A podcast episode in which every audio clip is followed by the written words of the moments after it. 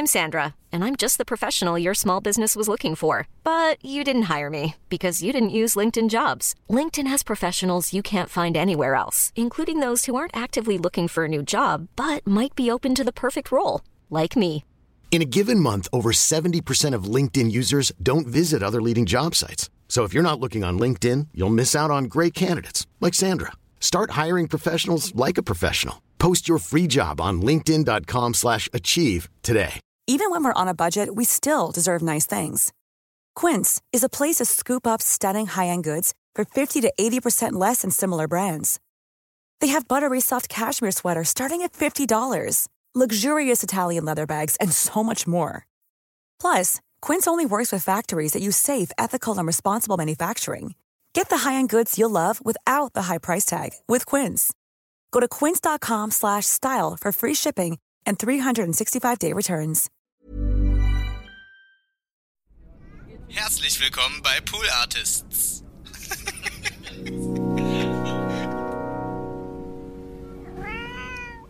Und dann hatte ich ja so Flugangst eigentlich, hatte aber auf dem ersten Flug nach Chile gemerkt, das ist gar nicht so schlimm und war dann der Überzeugung, ich habe gar keine Flugangst und habe mich dann so gefilmt mit dem Handy für meine Mutter, die auch Flugangst hat. So beim Start, guck mal Mutti irgendwie und so und jetzt zieht die Maschine hier an, das ist gar nicht schlimm und so und jetzt geht's hoch. Und dann dreht sich aber dieses Flugzeug so um 90 Grad zur Seite, während es gerade 100 Meter über dem Boden ist irgendwie. Und ich, siehst du auf diesem Film, wie ich so Panik. Ja, und dieser Film, ich habe den dann doch nicht meiner Mutter geschickt. Irgendwie. Ja.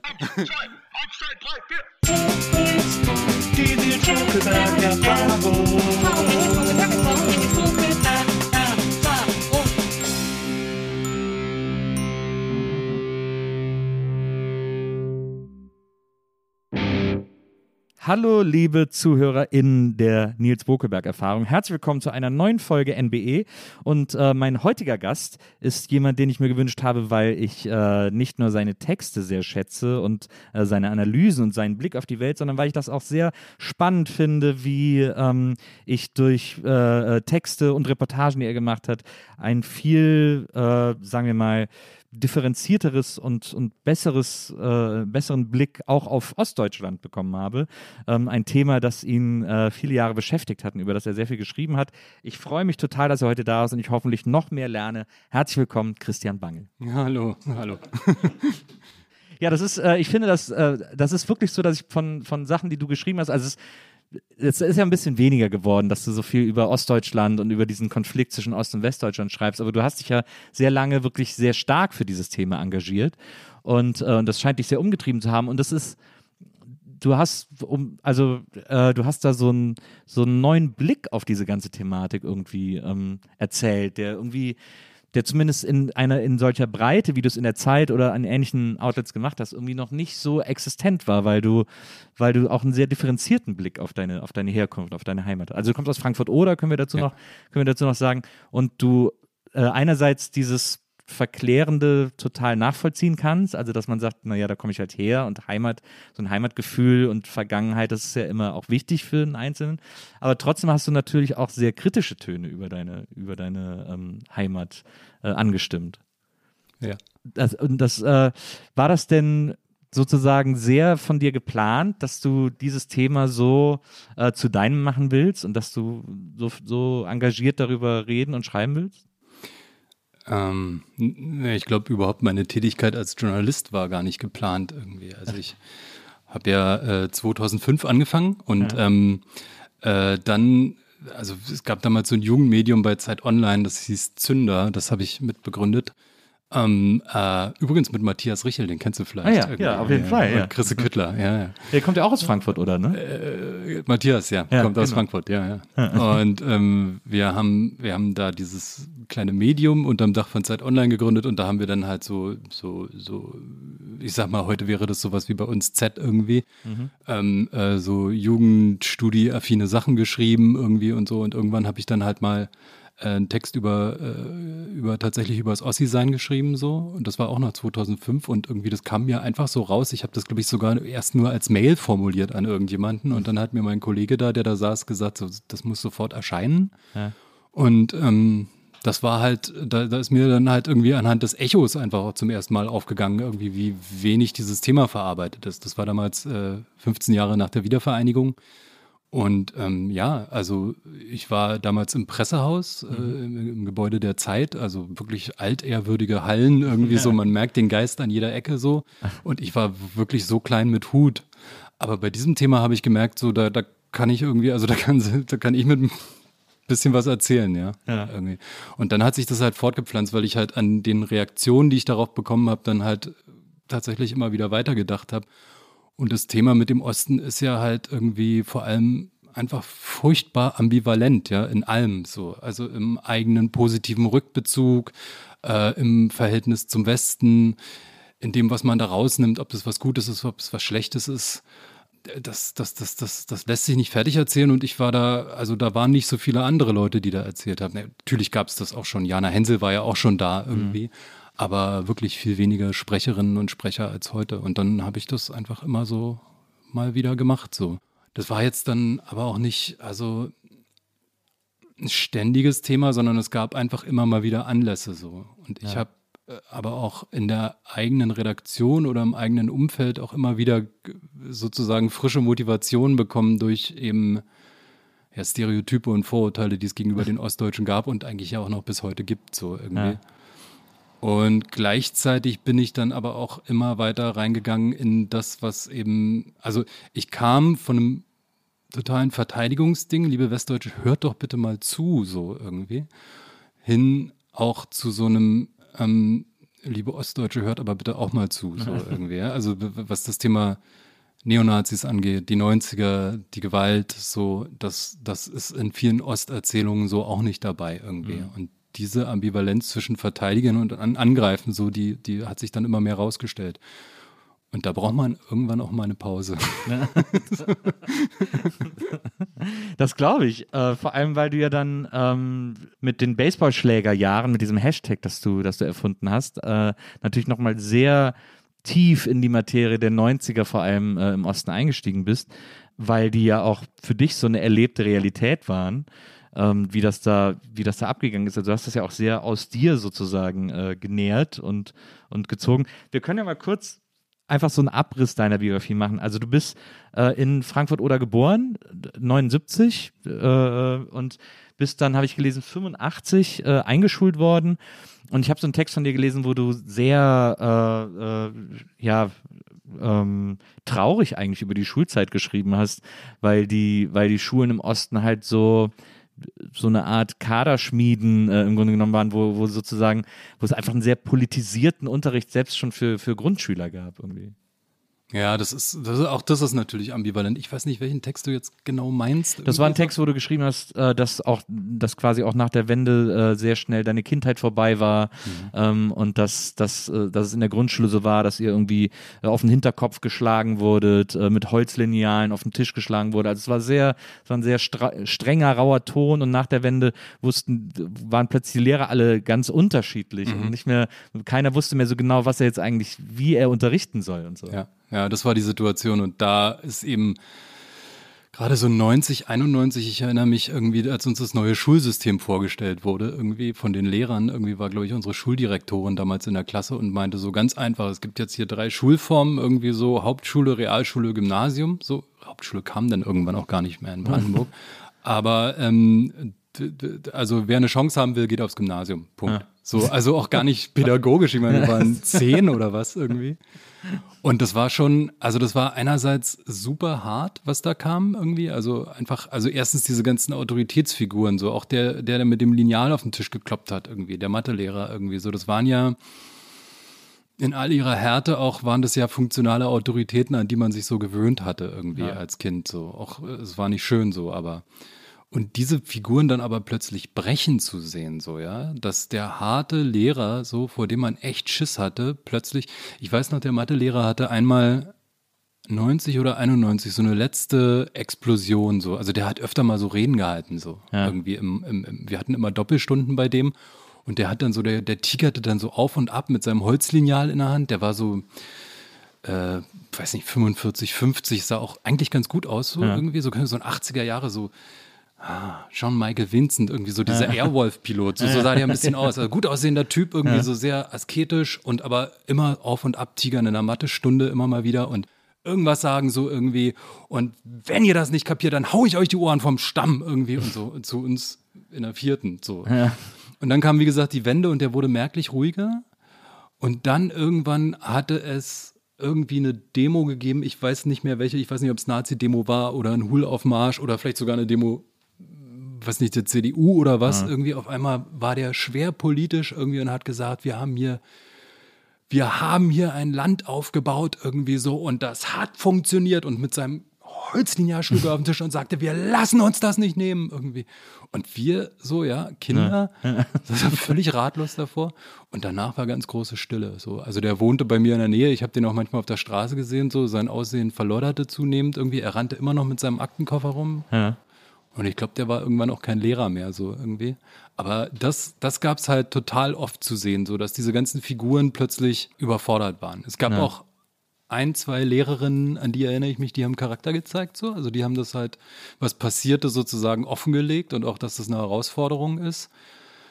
Es gab so eine, die hat so meinen Begriff von Konservatismus ganz gut geprägt. Die war so eine zutiefst Biolehrerin, Frau Meier, irgendwie so. Die war sehr bürgerlich irgendwie und so. Und hatte aber auch, die konnte, die, die, die hatte Humor irgendwie. Die ist tatsächlich geblieben irgendwie, weil die, äh, weil die damals nicht involviert war und weil die auch danach die Zustände verstanden hat, weil die ähm, die Brüche auch verstanden hat und dazu immer mal wieder einen Kommentar in der Hand hatte. Also die hat halt sozusagen ihr Format bewahrt so.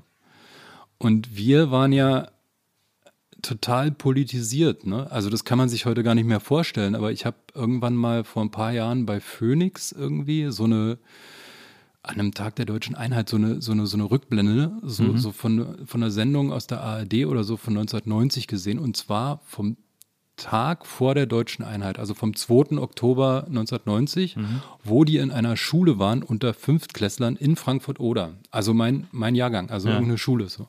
Und die Kinder werden so gefragt, irgendwie von der Reporterin so, was, was denkt ihr denn jetzt und was wünscht ihr euch und so? Und die Kinder sagen sowas, naja, wir wünschen uns, dass keine Arbeitslosigkeit kommt. Und dass, dass die Wirtschaft funktioniert und dass das mit den Neonazis nicht so schlimm wird. So. Und das ist ganz genau meine Erinnerung. Also wir standen jeden Tag auf dem Schulhof und haben gequatscht über Politik, so, ohne, ohne Ahnung zu haben. Ja, so, ja. Also wer wird jetzt der nächste Chef und so und irgendwie mh, das mit dieser Konsumwelt, die ja dann auch gleich, gleichzeitig einbrach. Auf einmal hatten wir halt einen Gameboy. Auf einmal gab es das alles, was wir vorher nur in der Werbung gesehen haben. Ja, also es war, es war ein großes Durcheinander irgendwie. Und ich bin, glaube ich, echt im Nachhinein froh, dass ich erst 10 war. So, ich glaube, die, die 15, 17, 18 waren, die sind dann irgendwo anders abgebogen. Das ist eine andere Generation dann gewesen. Die Ja. waren schon sehr drin irgendwie. Na. Und Ja. auch zwei Jahre später wäre dann auch äh, sozusagen, ich glaube, die Gesellschaft für Sport und Technik gekommen. Ich, ich weiß es nicht mehr, da können jetzt irgendwelche ostdeutschen Profis, können mir da klar widersprechen, aber man musste dann irgendwann ab der neunten Klasse war man dann auch so uniformiert und marschierte über den Schulhof irgendwie für drei Wochen oder so. Das ist alles an mir vorbeigegangen, zum Glück. Nee, war, äh, zuletzt hatte ich Romano hier im Podcast, äh, der aus Köpenick kommt. Ja. Der hat erzählt, dass die in der Schule noch so äh, Handgranaten werfen im Sportunterricht geübt haben. Also mit so, mit so Granatenattrappen. Also der Ostsportunterricht, der ist mir auch echt, den, den habe ich noch in Erinnerung. Das habe ich halt am allermeisten gehasst, weil da halt auch irgendwie so eine Verachtung gepflegt wurde gegenüber Leuten wie mir, die ja nicht sportlich waren. So, also ich war, das Einzige, was ich konnte, war Ausdauerlauf, weil da musste man bloß durchhalten. Aber ich finde das so interessant, weil viele Sachen, die du erzählst, also ein autoritärer Mathelehrer oder ein übertrieben autoritärer Mathelehrer, äh, Sportunterricht, der äh, unsportliche Kinder äh, ja verachtet wirklich, das sind ja alles, das habe ich alles auch so erlebt in dem, im Westen Ja. sozusagen. Ja. Also das ist ja eigentlich ein Problem des Schulsystems, nicht, des, nicht, nicht ein Problem des Ostens gewesen oder so. Ja, ja, das äh, mag so sein. Ich meine, man hatte halt im Osten noch das Problem, dass es halt diese ganzen Schutzinstitutionen, so, die man sozusagen, also ich we- weiß nicht, wie damals der Unterricht war, so, ähm, aber es, es gab ja, wenn irgendwas nicht funktionierte, gab es halt die Eingabe irgendwie. Und aber sozusagen so ein Rechtsweg oder sowas oder so, das, das war ja nahezu ausgeschlossen so.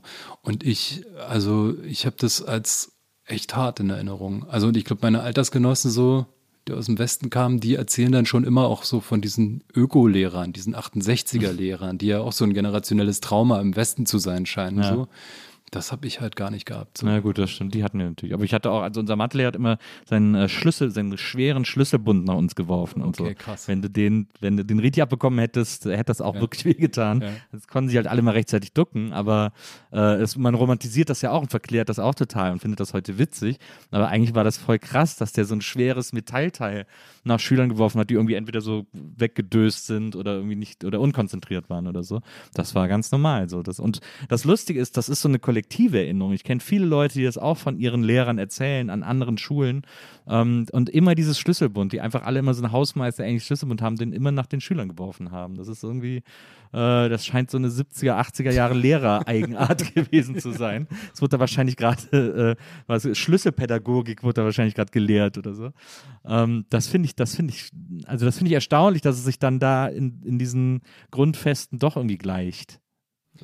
Ich kann das, ich kann das halt schwer beurteilen tatsächlich. Also bei uns kam halt eben tatsächlich noch die, die, die, die Präsenz des sozialistischen Dogmas dazu, so, Ja. ne? Also Ja. dass wir Dinge tatsächlich aufzusagen hatten und zu lernen hatten ab der ersten Klasse und da auch nicht widersprochen wurde, so oder werden durfte. Ähm, und was jetzt auch langsam so ein bisschen in die Aufarbeitung reinkommt, irgendwie, wo, wo, wo es auch viel Streit drum gibt, weil es ein beladenes Thema ist, ist eben irgendwie die Gewaltgeschichte, auch im Privaten in der DDR. So irgendwie. Also da ist, ähm, äh, da ist, äh, da kenne ich viele Altersgenossen, die eben davon erzählen und berichten. Irgendwie so, Anne Rabe hat irgendwie im Merkur vor ein, zwei Jahren darüber mal sehr eindrücklich geschrieben, irgendwie, dass eben äh, die Ohrfeige irgendwie relativ gängig war. Also ich spreche jetzt nicht von mir irgendwie, aber ähm, das, das, das, das, das, das, ich, ich weiß es nicht. Ich kann es ich kann es schwer einschätzen, inwieweit es im Westen genauso gab. Es gab im Westen auch konservative Milieus und Gegenden irgendwie so, wo das nicht anders gewesen sein mag. Aber ich habe das Gefühl, im Osten war dann halt auch immer noch das Ganze drumrum irgendwie. Der Staat, die Familie, Na ja. Normen, Männlichkeitsnormen auch irgendwie, die mich, also die ich als nicht gut erlebt habe. So. Also da bin ich froh raus zu sein, so tatsächlich. Ja. Auch immer wieder am 3. Oktober. und am 9.11. vor allem. Ja, du warst zehn, als die Mauer äh, gefallen ist. Ja. Und ich fand das so interessant, es war, glaube ich, sogar im gleichen Text, äh, wie der, über den ich halt eben gesprochen habe, dass du gesagt hast, äh, der Tag war total aufregend und glücklich und danach war es war, vor- war vor allem frustrierend. Ja, ich habe das ja als Kind miterlebt, ne? Ja. So irgendwie. Also dieses Glück, dieses Glitzern habe ich als total unglaublich sinnliche Erinnerung. Also wir sind am, ich glaube, am 11.11. oder am 10. von Frankfurt aus ganz früh irgendwie nach, äh, von Frankfurt oder nach Berlin gefahren und dann am Grenzübergang hier Wollangstraße, das ist, glaube ich, hier ganz in der Nähe, Ja. äh, rüber. Und das war diese Welt. Also wir sind dann, glaube ich, auf dem Kudamm, wenn ich mich richtig erinnere. Und dann Begrüßungsgeld abgeholt und also entschuldige, die, die Geschichten gibt es schon ganz oft so, aber ich habe das halt selbst auch noch so drin. Ja, ja. Diese Joghurts und diese Sparbüchse, die wir bekommen haben auf der Commerzbank, irgendwie so, wo, wo uns jemand was geschenkt hat, auf einer Bank irgendwie so, ja. Ja. Bin bis heute bei der Commerzbank, entschuldige, darf ich mir nicht sagen. alles gut, irgendwie. doch, doch, da, unbedingt. Und ähm, dieses, das, ja, das kann man, das kann man nicht beschreiben so. Also wenn, wenn diese Konsumwelt auf einen eindringt, irgendwie man auf einmal Teil, das Gefühl hat, Teil davon zu sein, irgendwie dann erhebt einen das auch irgendwie, glaube ich. Äh, zumindest ist das für mich so ein, glaube ich, so eine Kindheitserinnerung. Man gehört da irgendwie jetzt plötzlich dazu, man darf das alles haben irgendwie und so. Und man wird auch von dieser äh, Konsumindustrie ja auch so umgarnt plötzlich so. Ja. Also die sagen so, die sind so alle voll nett zu einem irgendwie.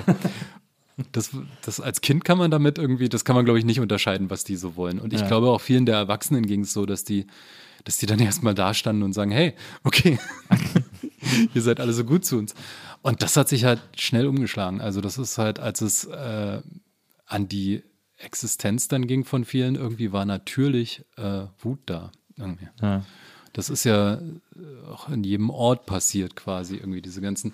Ist mir auch erst später klar geworden irgendwie so. Ich habe das als Kind natürlich miterlebt, aber dass diese ganzen Betriebe, diese Kombinate ja auch äh, also nicht nur vorgesehen lebenslanger Arbeitsort für viele waren, sondern daran ja auch so ein so ein so ein Riesen drumrum hing. Soziale Einrichtungen, Fußballvereine, äh, Kitas, Gaststätten, so Betriebssportgemeinschaften der Betrieb hatte ich ja eigentlich im Osten komplett umgeben so. Also ist nicht nur der Job weggefallen, sondern tatsächlich irgendwie ein soziales Gefüge.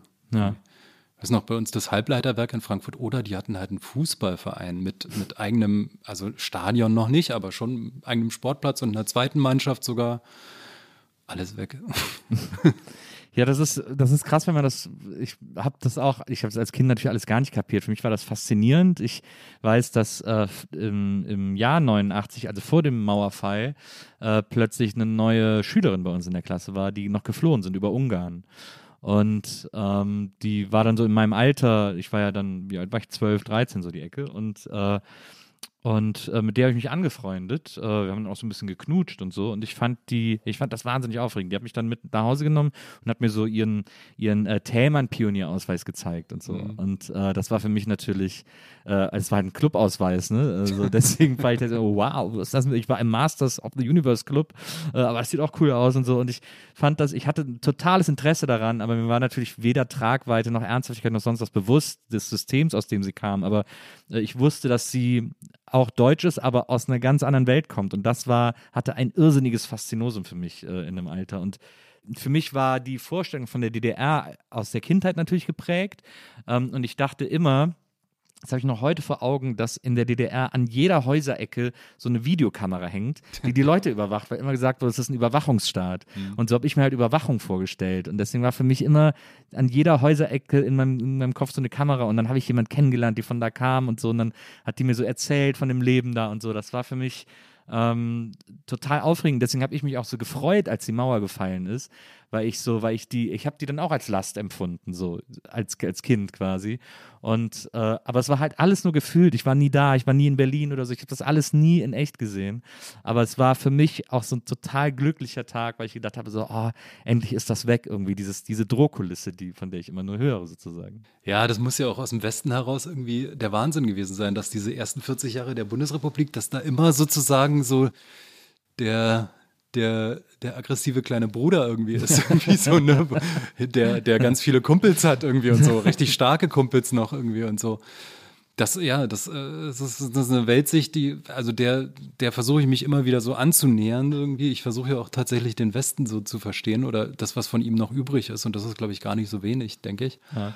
Aber ich habe, ich fand es jetzt bei, beim, beim, beim äh, Jahrestag von 9-11 so interessant, dass halt so viele Leute gesagt haben, auch in meinem Umfeld, so auch aus meiner Generation, das war der Moment, der mein Leben verändert hat. Also da gibt es ein davor und ein danach. Ja. Und da denke ich immer so, ich kenne viele Altersgenossen, die halt sagen so, naja, ich habe das damals offen gesagt nicht so gut mitbekommen. Also die Eltern haben uns vor den Fernseher gesetzt und uns wissen lassen, das ist jetzt was Großes, aber dann hat sich halt auch nicht so viel verändert. So. Ja. Was eine völlig legitime biografische Erfahrung ist, so was will man da machen irgendwie so.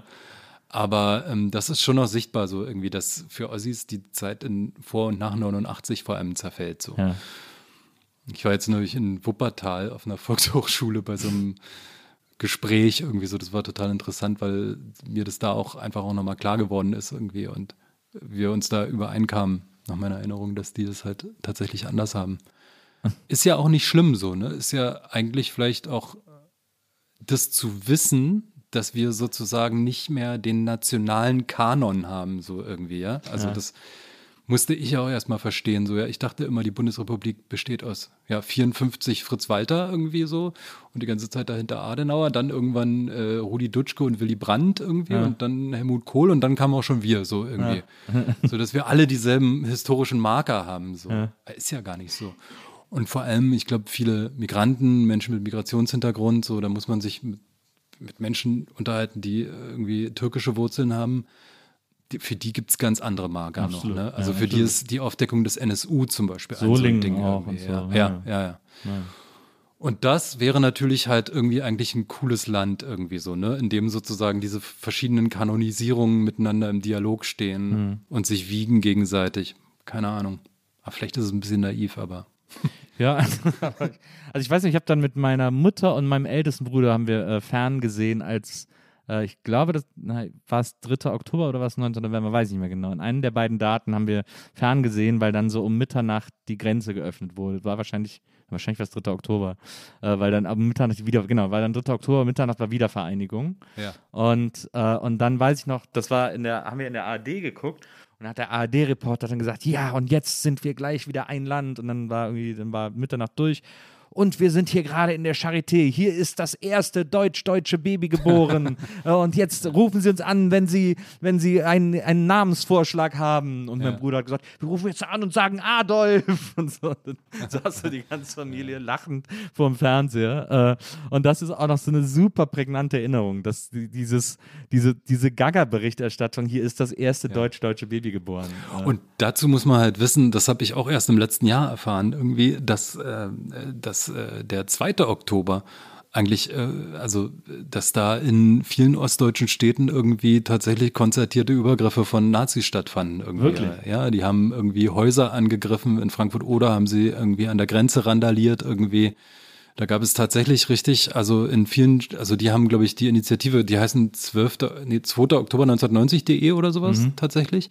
Und die haben diese ganzen Fälle gesammelt und da sind 13 Städte irgendwie, in denen wie krass. sozusagen äh, Übergriffe auf äh, ja, linke Zentren, irgendwie Asylbewerberheime Ja. ähm, äh, aktenkundig sind. Also die haben das halt nachvollzogen. Aber so als, aber was ist, was war die Idee dahinter? Also bevor wir, bevor es zu Naja. Deutschland gehört, oder? Man muss sich halt klar machen, dass die Atmosphäre irgendwie so vor dem 3. Oktober halt natürlich auch, da gab es halt auch ein starkes nationales Sentiment irgendwie. Und gerade auch irgendwie in rechtsradikalen und rechtsextremen Kreisen ist das als erste Stufe in der nationalen Wiedergeburt begriffen worden irgendwie. Und die Nazis hatten, glaube ich, schon zu dem Zeitpunkt, die hatten richtig eine Bugwelle so irgendwie. Ich habe das auch ein paar Mal gehört, nachdem ich dieses Hashtag irgendwie dann da irgendwie getwittert hatte, da haben sich auch Leute gemeldet und haben halt gesagt, so du mit deiner Spät-90er-Erfahrung irgendwie so dramatisier mal nicht so. so. Also die frühen 90er, die waren noch übler, so irgendwie, ja. Ja. Und ähm, das ist halt zum Beispiel, das ist eine Sache um den 3. Oktober rum, die, über die nie gesprochen wird. So irgendwie. Also inzwischen sind wir zum Glück so weit, dass man dann auch darüber spricht, dass das halt in den 90ern für viele Ostdeutsche jetzt nicht die Traumerfahrung war, so. Ähm, und auch danach nicht. Aber dass, dass, dass das eigentlich auch zum, zum dass genau an diesem Tag, auch in der Nacht davor schon, Ja, also in derselben Nacht eigentlich, Ja. an vielen Orten irgendwie rechtsradikale Ausschreitungen waren. Das ist kein Thema. Und da, da finde ich zum Beispiel, dass diese Mono-Kanonisierungskultur tatsächlich ein bisschen aufgebrochen werden könnte. Ja. Irgendwie. Da braucht man halt auch die Stimmen von, nicht nur von Ossis, sondern eben auch von Menschen mit Migrationshintergrund, POC-Persons. Na. Wann hast du denn das erste Mal oder was ist so deine erste Erinnerung, äh, in der du Rechtsradikalismus erlebt hast als, als Jugendlicher oder als Kind, keine Ahnung? Die erste müsste ich tatsächlich überlegen, so. Ähm, also so chronologisch, ich könnte halt die, die dringendsten erzählen. Die erste war, glaube ich, tatsächlich die Feststellung, dass die irgendwie, also dass sich halt eine neue Klamottenkultur entwickelte an der Schule. So. Und das, glaube ich, relativ schnell einfach irgendwie nach der Wende. Also dieses, das war ja auch so, das sah auch so scheiße aus. dass diese Typen so auf einmal alle, also Also Bomberjacke? Bomberjacke und irgendwie dann diese komische Kopf voller Glatze und vorne noch so ein, zum Teil noch so, ein- so, ein- so ein Pony stehen Oh lassen. ja, so. stimmt, das war besonders gut. Und dann aber Aktenkoffer alle. so, so Ausläufer dieser Yuppie-Kultur, so, ja. Das sah, das sah so scheiße aus. Und dann habe ich halt äh, Graffitis gegenüber unserem Klassenzimmer irgendwie und so. Und ähm, genau. Und das ist das erste Mal, eine, ja, die erste Rennerei war.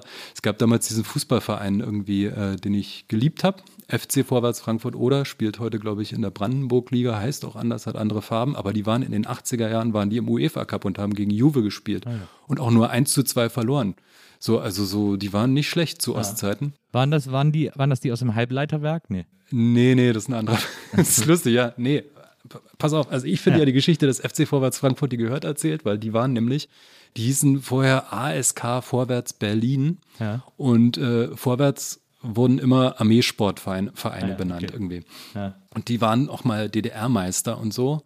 Und dann waren die aber, wenn ich es richtig verstanden habe, also es gab ja schon in Berlin hier den BFC und Union. Und das war jetzt Verein Nummer drei. Und die haben jetzt halt, die haben da so Strukturpolitik betrieben und irgendwann in den 70ern einfach beschlossen, der Verein zieht jetzt nach Frankfurt irgendwie. So. Und dann war der bei uns und hat auch an diese, also sind nie wieder Meister geworden, aber echt noch ein paar Mal UEFA Cup. Und ich bin halt dahin und ich erinnere mich total stark irgendwie so, dass das in Mitte, Ende der 80er zu DDR-Zeiten, das war ein totaler Meckerverein, ja. Also Stadions der Freundschaft, 20.000 passten da rein, war nie voll.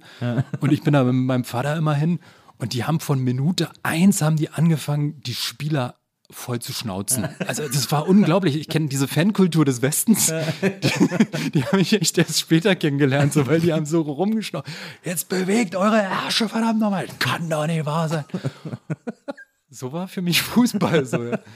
Naja, und nach der Wende, da gab es dann halt dieses eine Jahr, in dem ähm, 90, 91 war es, glaube ich, in dem äh, sozusagen die gesamte DDR-Liga ein letztes Jahr hatte und das hieß so, die ersten zwei Vereine kommen in die Bundesliga, Platz zwei bis sechs kommt, glaube ich, in die zweite und die Vereine darunter, die kommen Amateur. Da gucken wir mal, ja. Die werden Amateur, mindestens höchstens Dritte. Ja, ja und es war halt Kackjahr. Frankfurt war gerade aufgestiegen und irgendwie ist direkt wieder abgestiegen irgendwie und so.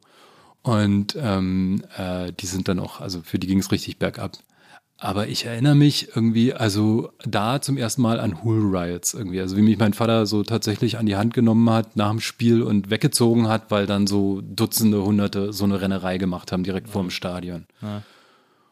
Nachdem Also, ich, so eine Rennerei, das klingt so harmlos, aber halt einfach eine Jagd. Das war, Menschen, ja. ja, ja. Das war, also das war, das weiß man ja auch irgendwie so, ne? Da gab es Ja. Verletzte und Tote irgendwie und so. Und die, die Gewalt, die damals anfang, anfing in der Luft zu liegen, so, die, die hat man auch als Kind einfach verstanden, so Mhm. irgendwie. Und ich habe echt irgendwie nach, eigentlich erst als ich aus Frankfurt raus war, mit 20 oder so, kapiert, wie eigentlich Deutschland so normalerweise sein soll, irgendwie, so, und als ich nach Hamburg gezogen bin, so, ja. Ich habe das in dem Buch irgendwie dann auch aufgeschrieben, so dass man einfach so an der Straße so stehen bleiben kann und gucken kann, so und nichts passiert, so. so. Weil ich habe dann immer irgendwie so, ich habe irgendwie meine Erinnerung an die 90er in Frankfurt, es ist halt schnelles Gehen, so Ja. einfach als Teenie. Also nicht Ja, irgendwie lange stehen bleiben irgendwie. Da wird es aber eben auch Leute geben, die haben andere Erfahrungen gemacht, irgendwie so. Das will ich dort immer dazu sagen, so. Ja. Aber für mich war das so irgendwie. Also für, das war, das kam sozusagen, das hat so ein bisschen die, das Ende meiner Kindheit markiert, als ich diese Gewalt gesehen habe. So. Ja, und dann zog das halt überall hinein. Also es war halt irgendwie tatsächlich sogar im Freundeskreis irgendwie. Also was man als Kind an Freunden hat, aber irgendwie, ich erinnere mich, ich habe da, ich habe meinen ersten Kuss habe ich auf einem kleinen Dorf bekommen, irgendwie mit 100 Einwohnern irgendwie, nicht so ewig weit von Frankfurt entfernt irgendwie und da war so ein kleiner Jugendclub. Ähm, kleines altes Posthäuschen mit einer Stereoanlage und einer Couch drin, so irgendwie, bezahlt vom Land für die Kinder des Dorfes und das waren halt fünf oder zehn und irgendwie eine davon war halt äh, die, die ich zum ersten Mal geküsst habe, so. Und das war ganz traumhaft und irgendwie, als ich das nächste Jahr dann da wieder hinkam, so, waren die aber alle Faschos geworden, also fast alle. Und weil die aus dem Nachbardorf auch Faschos waren. Ja. Und da hatte sich dann rumgesprochen, so, ich sei ein Kiffer. So, ich war da 14. Ja. Ja, hatte wahrscheinlich mal damit angegeben, hatte aber noch nie gekifft zu dem Zeitpunkt irgendwie. Normal. Und dann haben die mich richtig verjagt. Also die haben mich richtig, die haben mich eingeladen in diesen kleinen Jugendclub unter einem Vorwand so. Ja. Und dann war die Tür zu und ich saß eine Weile da und dann kam von hinten eine Faust auf einmal aus dem Nichts. Und dann halt so fünf oder zehn Typen, so einer auf mir drauf und die anderen haben mir alle Tritte verpasst, so irgendwie. Wahnsinn. Nee, da war ich 15, ja. ja. Also der erste Kuss war mit 14, aber da Ja. war ich 15. Ja. Und dann war so dieses Dorf für mich tabu danach. So, ich konnte da nicht mehr hin. Und so, sowas war bei mir ganz viel so. Also einfach Orte, wo ich nicht mehr hin konnte, einfach. Ja. So.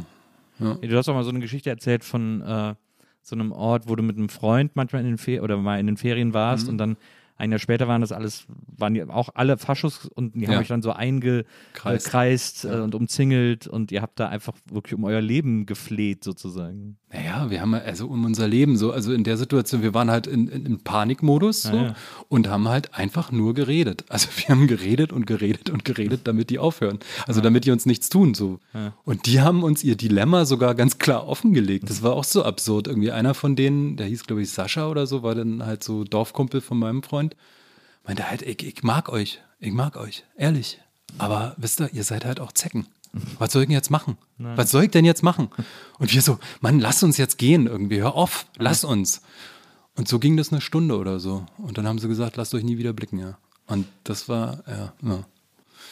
Ja, absurd eigentlich. Total absurd. Aber wie kann das sein, dass dass in so einem Land, also es gibt so viele Theorien und so viele Leute haben äh, geglaubt, da irgendwie einen Schlüssel für gefunden zu haben oder, oder haben sich äh, die unterschiedlichsten Dinge darüber gedacht oder ausgedacht oder wie auch immer. Aber ich checkt es immer nie, wie das sein kann, dass, also beziehungsweise wir verstehen ja alle Jugendkultur, wie Jugendkultur auch funktioniert und so und dass äh, wie schnell sich so ein Angebot äh, verbreiten kann, wenn das aufregend ist und wenn das spannend ist.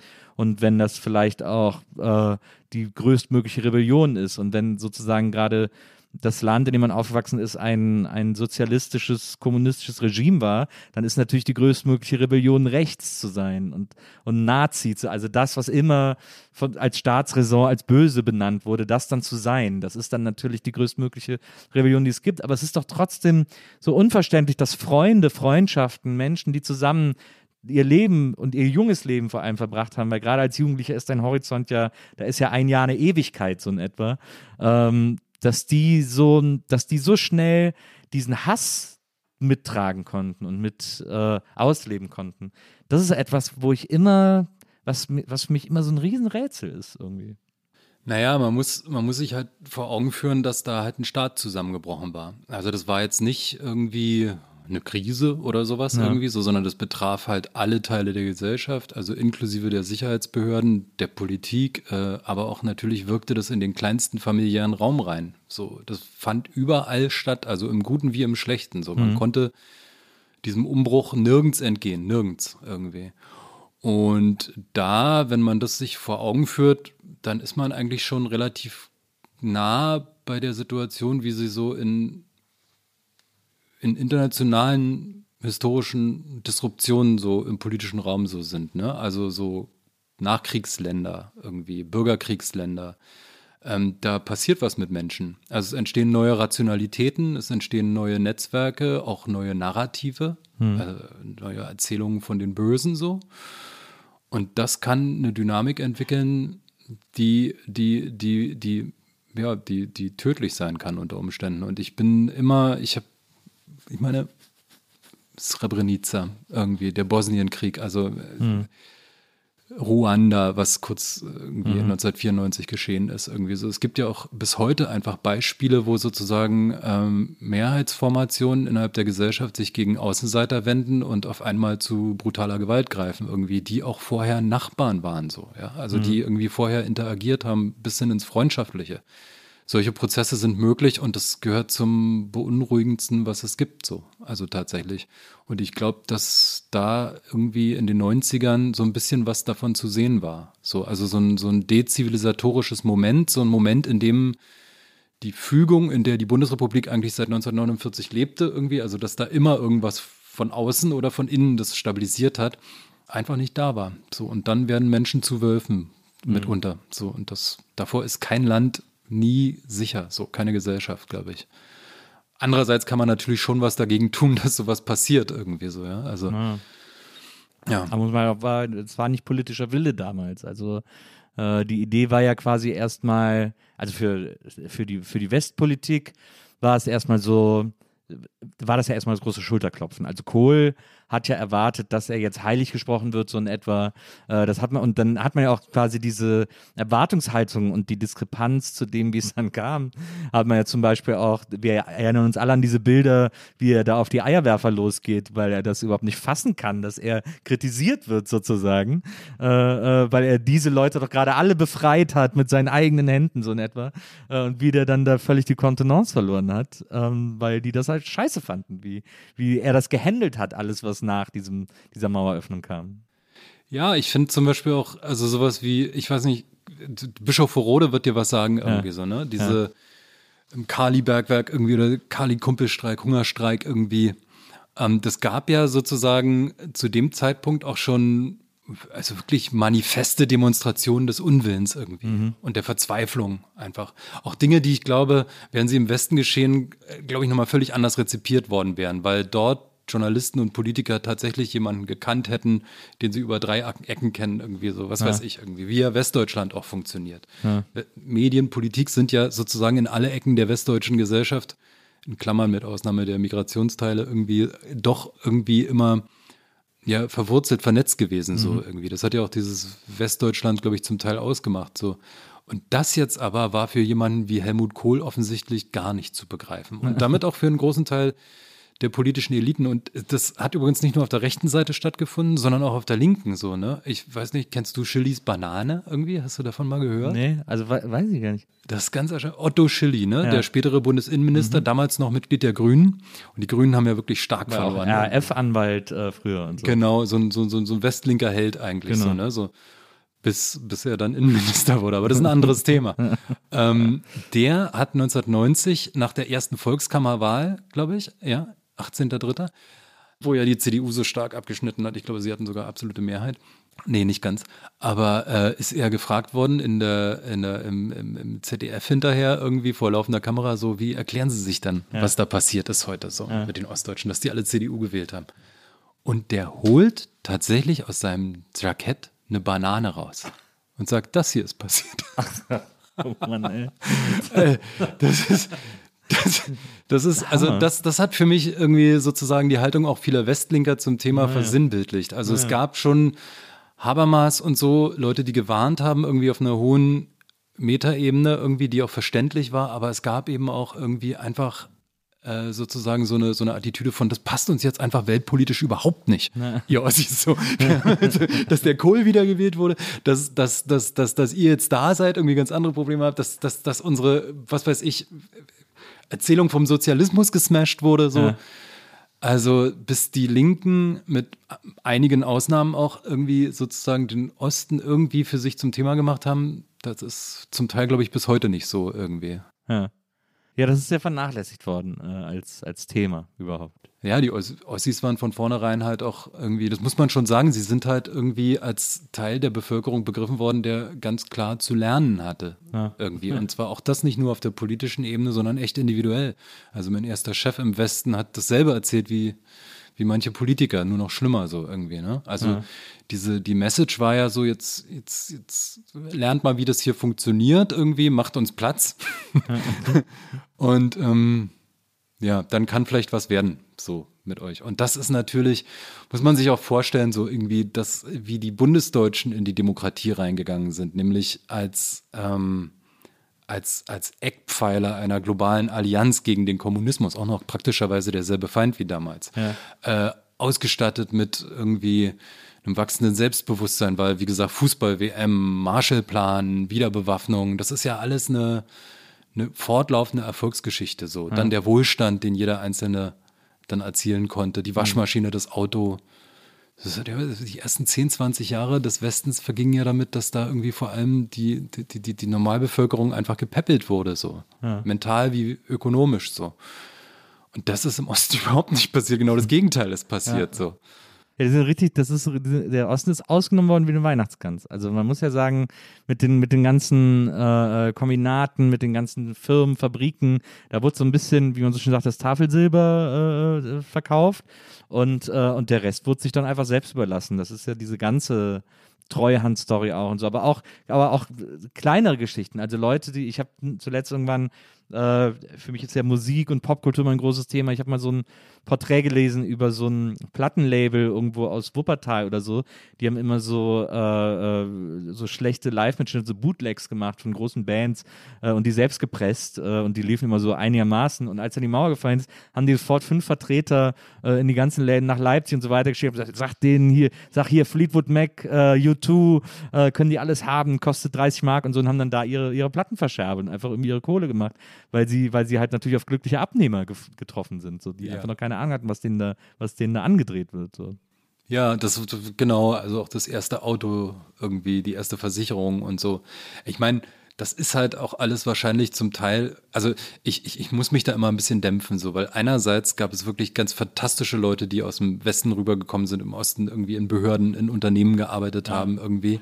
Äh, ich denke immer an Irado Brautenberg, das war äh, Beamter aus NRW, der ist dann äh, äh, Frankfurter Oberstaatsanwalt geworden in ja. Frankfurt-Oder und hat die Nazis so unter Verfolgungsdruck gesetzt. So. Ja, da hat sich wirklich was verändert. So. Und davon gibt es auch viele Geschichten und auch ähm, es gab auch bei manchen irgendwie den Willen, dem Osten tatsächlich aufzuhelfen, so irgendwie. Ja. Also selbst Helmut Kohl wird natürlich gedacht haben, wir helfen dem Osten. Das ist ja nicht, wir machen die jetzt klein naja. so, sondern da kommt einfach eine, glaube ich, eine, ein ökonomisches Dogma, das damals herrschte und auch lange danach noch, zusammen mit fehlender Reflexion darüber, dass das jetzt nicht einfach nur 18, 17 Millionen glückliche Schäfchen sind, die einfach den richtigen Weg geführt haben wollen.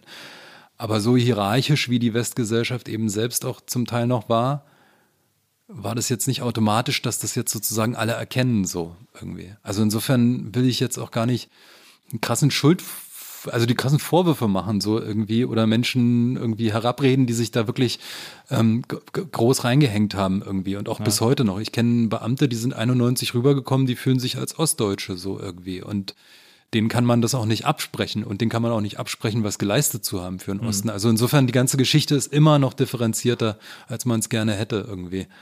Aber Fakt ist, irgendwie für viele Ostdeutsche ging es richtig bergab und viele Westdeutsche haben das richtig lange nicht gesehen. So. Ja. Okay.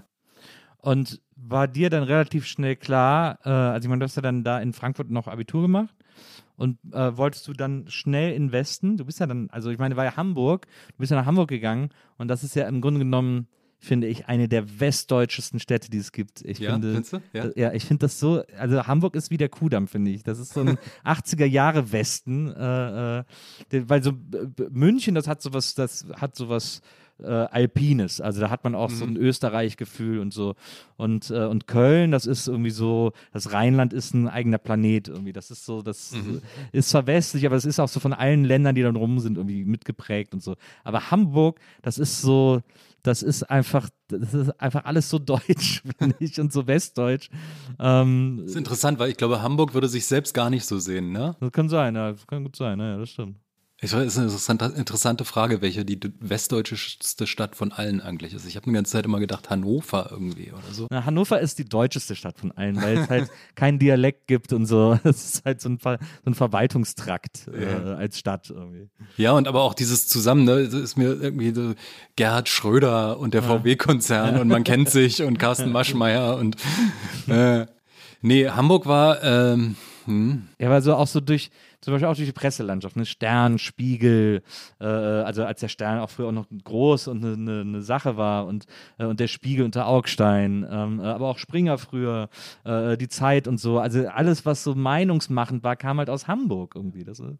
ja, ja, und ich kam, also ich kam da hin und fand äh, erstens genau die ganze 19 war ich und irgendwie so, kennst du so Teenager, Abiturienten, die voll stolz mit dem Spiegel unterm Arm rumrennen und denken, das ist so Distinktion.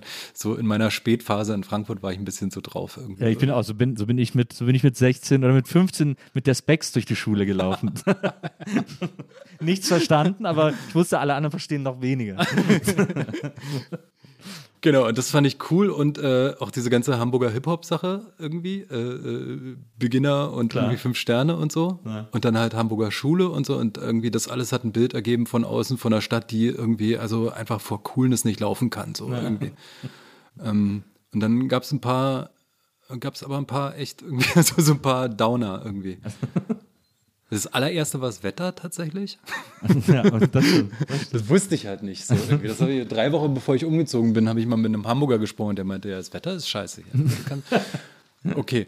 Und ähm, dann ähm, tatsächlich, ich meine, ich, für mich war das Bild auch so ein bisschen, okay, ich verlasse diese, diese Fuck-Nazi-Stadt. So, ihr könnt mich mal. So ja. irgendwie, ich gehe jetzt in die liberalste, weltoffenste Stadt Deutschlands irgendwie und so. Und irgendwie dann war ich halt anderthalb Jahre da und dann kam halt diese Bürgerschaftswahl 2001 ah, irgendwie. Äh, Schill, Schill. Das, ja. ich dachte wirklich, 20 Prozent Schill irgendwie. Zweiter Bürgermeister und der machte auch noch weiter und so. Da, da, da, da hat man mich auch von meinen Illusionen so ein bisschen geheilt irgendwie. Und natürlich, ähm, ich habe dann halt irgendwie tatsächlich in einem, ein Jahr lang in einem Zoofachmarkt irgendwie gearbeitet, irgendwie in, äh, ähm, in Oststeinbeek. Das ja. ist bei, also am Rand von Hamburg, am Ostrand, also der harte Rand von Hamburg. Und das war halt echt so eine Welt von Gewerbegebieten und Hochhäusern mhm. und irgendwie äh, Umgehungsstraßen und Autobahnen und Pausenräumen und ranzigen Dönerläden und so wo, wo man jetzt nicht sozusagen die große weite Welt gespürt hat. Irgendwie. Ja. Da gab es dann auch, ich habe da wirklich auch ein paar coole, aufrechte Leute kennengelernt, so. Aber auch echt ein paar ungute so. Also es gab zum Beispiel, also das habe ich, also das, das stimmt halt wirklich, ne? Die haben mich Udo genannt irgendwie. Also ich, also ich habe in einem Zoofachmarkt als Fachberater gearbeitet. Ja. Ähm, das war ein Extended Praktikum über zwölf Monate für, für wenig Geld so, ähm, um später in die USA zu kommen mit meinem Wissen, was ich über die Zoofachbranche gesammelt habe. Denn man wollte mich also die Geschichte habe ich ansatzweise im Buch erzählt. Es gab die Idee, irgendwie von einem Verwandten von mir in den USA äh, einen Zoofachmarkt zu gründen in Florida, in Jacksonville. Ja. Ähm, und dafür, das sollte ich machen. Dafür würde ich dann 30.000 Mark bekommen, wenn ich das schaffen würde. Und dafür müsste ich aber erstmal die Branche kennenlernen irgendwie. Und zwar in Hamburg irgendwie so. Ein, ein relativ kühner Plan, möchte ich sagen. Voll, aber ich war halt 19 irgendwie ja. oder was irgendwie und dachte, ja, geil irgendwie und so. Und der, der das mir angeboten hatte, war auch vermögend tatsächlich. Also ja. es war dem abzunehmen so, auch dass der das machen würde. War ein Großunternehmer so. Also, ja. nee, mittelständischer Unternehmer. Und ähm, dann bin ich halt nach Hamburg gekommen. Also beziehungsweise er hatte mir gesagt, das war noch in Frankfurt, du kannst dir die Stadt aussuchen, aber Hauptsache du gehst in irgendeine Stadt im Westen, weil im Westen sind die serviceorientiert, im Osten können die das nicht irgendwie. Im, Im, Westen haben sie den Kapitalismus verstanden. Und dann habe ich halt überlegt, so ja, Hamburg irgendwie.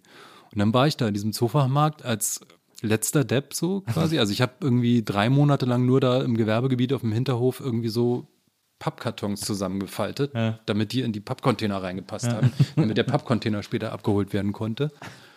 Und dann später bin ich aufgestiegen in die Aquaristik irgendwie so und konnte dann richtig Fachverkaufsgespräche führen. Aber ich schweife ab. Der nee, Punkt ist, was hast du denn für Fisch? Welcher Fisch lief denn am besten? Äh, naja, halt klar, Guppies irgendwie und so, ja. der Standard halt, die, ne, also. Diese, ich, hatte, ich hatte mal ein Aquarium, ganz ja, kurz, okay. weil die mir sofort verreckt sind und ich mich nicht drum kümmern konnte und so. Aber da, ich weiß, ich war so. Ich mich war, nicht drum kümmern konnte. Das ja, haben ja, die Kunden war, auch immer gesagt. So ja. verantwortungslos war. ähm, aber ich war so fasziniert von diesen äh, Putzerfischen. Ich, das ist ja genial. Ja. Wieso ist nicht jedes Aquarium voll davon? Das ist, Diese Wälze.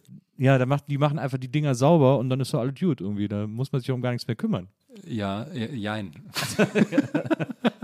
also ich fand es halt geil, weil so ein Aquarium ist halt so ein kleines äh, Ökosystem so, ne? Und du bist halt quasi echt Gott irgendwie, ne? Also du musst dafür sorgen, wie viel Phosphat und Nitrit und Nitrat da drin ist. Hast du und noch ein Aquarium? Ich hatte dann mal eins. Nachdem ich mein Buch geschrieben habe, habe ich wieder, wieder eins zugelegt. So, das habe ich aber vor einem Jahr wieder abgeschafft, weil ich konnte mich nicht drum kümmern. Ja. aber,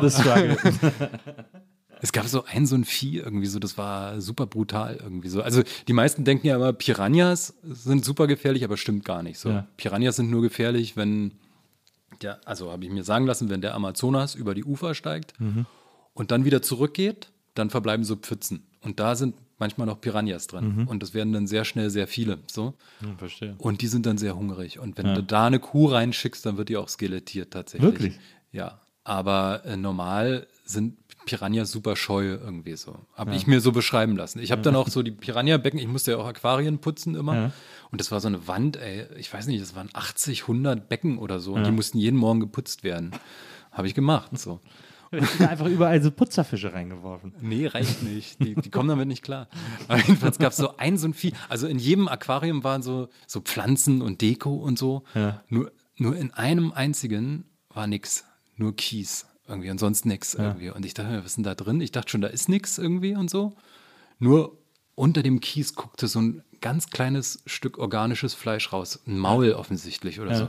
Und dann hat mir der Kollege halt mal irgendwann gesagt, du, hol mal, hol mal, hol mal schnell einen, hol mal schnell einen Schleierschwanz aus dem Nachbarbecken. Ja. Und die Dinger sind ja so 10 Zentimeter oder sowas. Ja, habe ich gemacht. Da habe ich den da reingesetzt. Und dann schoss aus dem Kies so ein Ball raus und bis so die hintere Hälfte dieses dieses Schleierschwanzes ab. Ja. Und der vordere Teil des Schleierschwanzes schwamm weiter und der, der, der Fisch ging wieder in den Kies und rülpste nochmal. Tat nichts. Das war ein, äh, das war ein Palembang-Kugelfisch irgendwie so. Das hat mich nachhaltig schockiert irgendwie so. Also das war richtig, also das war tatsächlich die Natur, die sich da mal gezeigt hat. Wobei natürlich, also in einem Zoofachmarkt die Natur natürlich, ne? Ja. Also höchst eingeschränkt. Aber so, das war irgendwie auf der biologischen Seite das Eindrücklichste, was ich erlebt habe. Und aber so, was ich eigentlich sagen wollte, wie die mich da nannten, eine ganze Zeit lang, war Udo. Ich habe die Geschichte, glaube ich, schon ein paar Mal erzählt, aber die nannten mich Udo und das, so und ich habe seit eine Zeit lang nicht gewusst, was das heißt irgendwie ja. und so und irgendwann, die haben auch so quer über den Laden so gerufen, Udo, komm mal und so und ich hieß ja Christian, ich heiße ja, ja immer noch Christian ja. so und hab dann gedacht, Udo, irgendwas Hamburg, Udo Lindenberg oder was irgendwie? Udo Jürgens. Ja, und dann habe ich das halt rausbekommen, irgendwie so, dass das heißt halt unser dummer Ossi. So, das war die Abkürzung. So, das ist, Und das da, das war dann schon auch interessant, weil was machst du denn da irgendwie, wenn du das rauskriegst? So, Ja. weil die lachen ja alle irgendwie. Da musst du auch so tun, als fändest du es witzig. ja, sozusagen. du musst halt mitlachen. So, stehst du drüber oder nicht? So, ne? Und das ist aber, das habe ich halt wirklich erst weit später verstanden, dass das natürlich so so eine klassische Situation ist, irgendwie so als Vertreter einer Minderheit, so dieses aufgefordert sein, das mal nicht zu ernst zu nehmen, ne? So die anderen doch mal, die Mehrheit mal scherzen zu lassen und so. Das ist eigentlich richtig übel, so. Na, Und die haben aber, glaube ich, das auch nie irgendwie problematisch gesehen, weil ich das auch nie gesagt habe. So. Und die haben mir so eine Abschiedspostkarte geschenkt, wo dann drauf stand, unserem Udo, so nach einem Jahr oder so. Die haben das wirklich als liebevoll empfunden. So. Ja, ja. Das war das erste Jahr Hamburg. Irgendwie. und da, und, aber wie, wie groß war denn die Enttäuschung, dass es dann doch nicht mit Jacksonville geklappt hat? Die, die hielt sich in Grenzen. Also das war wirklich okay. War ja so, ich habe mir dann so, ich habe auch mal bei der Handelskammer in Florida dann angerufen und so irgendwie mit Schulenglisch. I want to find a company and can you send me some material? das wäre halt grandios in die Hose gegangen. So. Das wäre richtig schlimm geworden, so, wenn ich das gemacht habe. Irgendwann hat sich dieser Mensch dann, der, der das angeleiert hatte, hat sich halt bei mir gemeldet so und hat halt gesagt, so, der, ja, wir haben jetzt hier halt gerade ein Währungsproblem, der Euro ist viel zu stark geworden und das lohnt sich jetzt nicht, die Investition. Ich würde sagen, studier mal so und dann können wir ja später nochmal gucken. Und dann war das Ding aber auch beendet. so. Na, bitte. Ne, Warst du in der Zwischenzeit mal in Jacksonville? Nee, nie. Also ich war auch nur, leider, also ich habe sehr, sehr überschaubare US-Erfahrungen. Also, nee, das muss ich mal machen tatsächlich so. Also man hört ja auch nie was aus Jacksonville, oder? So, gab es da mal irgendwas? Äh, Nö. Das ist eine soll- Surferstadt irgendwie. Ja, es soll auch einen sehr guten Plattenladen geben. Äh, Das ist so äh, mein Metier. das, Ja. Da gucke ich als erstes nach. Und habe ich gelesen, da gibt es einen sehr, sehr, sehr großen, weil wir sind vor zwei Jahren, also so kurz vom Lockdown, äh, sind wir mit, äh, also Maria und ich mit ihren Eltern, haben wir so eine Reise gemacht, äh, sind nach Miami geflogen und mit dem Auto bis New York gefahren, so, so zwei, drei Wochen oder so, äh, zum Geburtstag äh, der Mutter von Maria, also äh, meiner Schwiegermutter sozusagen. Die ist 60 geworden, hat sich das gewünscht, mal die USA zu sehen, die wollte mal den Weihnachtsbaum in New York sehen und so. Und dann sind wir so im Oktober nach Miami und dann waren wir so, ähm, als der Baum gerade aufgestellt wurde in New York. Er war leider noch nicht geschmückt und nicht an. Deswegen hat sie ihn quasi nur den eigentlichen Baum gesehen. So ein bisschen schlecht getimt, weil das jedes Jahr zu einem anderen Zeitpunkt wird der angemacht sozusagen. Ähm, deswegen konnte sie das nicht mehr sehen, aber äh, den Baum selber konnte sie sehen und äh, da sind wir auch so, das war ganz interessant, da sind wir dann äh, von Miami hoch, dann sind wir natürlich nach Orlando, äh, Disney World, dann Cape Canaveral, haben uns das mal angeguckt, so NASA, diese ganzen Sachen und ähm, da sind wir, glaube ich, auch an Jacksonville, das ist, glaube ich, auf der anderen Seite von Florida sozusagen. Ähm, hatten auch kurz überlegt, ob wir einen Schlenker dahin machen, aber sind dann weitergefahren nach Savannah, sind äh, in Georgia äh, und aber auch einfach nur so, weil es am Weg lag, haben wir gedacht, da Ja. fahren wir mal hin, da, da verbringen wir eine Nacht.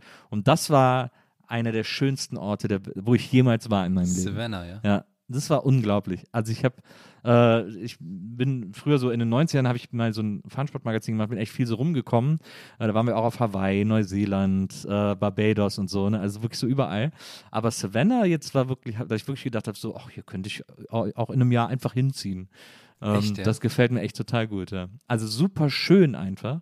Und ähm, da hängt überall so, das nennt sich, ich weiß gar nicht, ich hatte das damals nachgelesen, ähm, so, eine, so ein spezielles, so eine spezielle Art Moos hängt da überall von den Bäumen. Deswegen sehen alle Bäume so ein bisschen wie Trauerweiden aus, weil das so runterhängt in so langen Streben sozusagen. Und ähm, jede Kreuzung ist ein kleiner Platz. Äh, auf jeder Kreuzung, jede Kreuzung hat in der Mitte einen kleinen Platz mit Bänken und Bäumen und so. Also sehr grüne Stadt ähm, und sehr interessant restaurierte Stadt irgendwie so. Das ist echt faszinierend. Und hast du, also was ich mich bei den USA immer frage, also spürst du da so diese Präsenz von Polizei? Weil das hat mir meine Verwandtschaft dann, die dann die USA erlebt hat, immer so erzählt, ja, da sind die Cops noch richtig hart, die greifen durch. Also da darfst du auch nicht auf den Boden spucken. Ich Ja. habe das, mir so in der Vorstellung habe ich das als fast beklemmend irgendwie so Ja.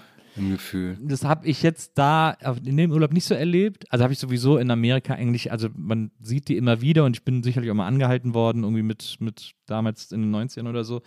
Aber ich habe die Präsenz nie so äh, übermäßig empfunden. Das mag aber auch an den Orten gelegen haben, in denen ich war. Also ich glaube, in sehr weißen Orten, zum Beispiel, jetzt ist Savannah kein sehr weißer Ort, aber der hat sehr weiße Ecken, äh, da sind die weniger präsent als, äh, als irgendwo anders oder weniger aggressiv oder, oder halt agieren zurückhaltender oder so. In, als wir in New York waren, da sind die schon ein bisschen auffälliger. Da siehst du die schon äh, äh an vielen Ecken. Aber ich habe es da noch nicht so als bedrohlich empfunden. Und ich habe eigentlich immer so sehr nervös, wenn viele Polizisten äh, irgendwo rumhängen und so. Äh, aber da fand ich das irgendwie, äh, da fand ich es irgendwie okay.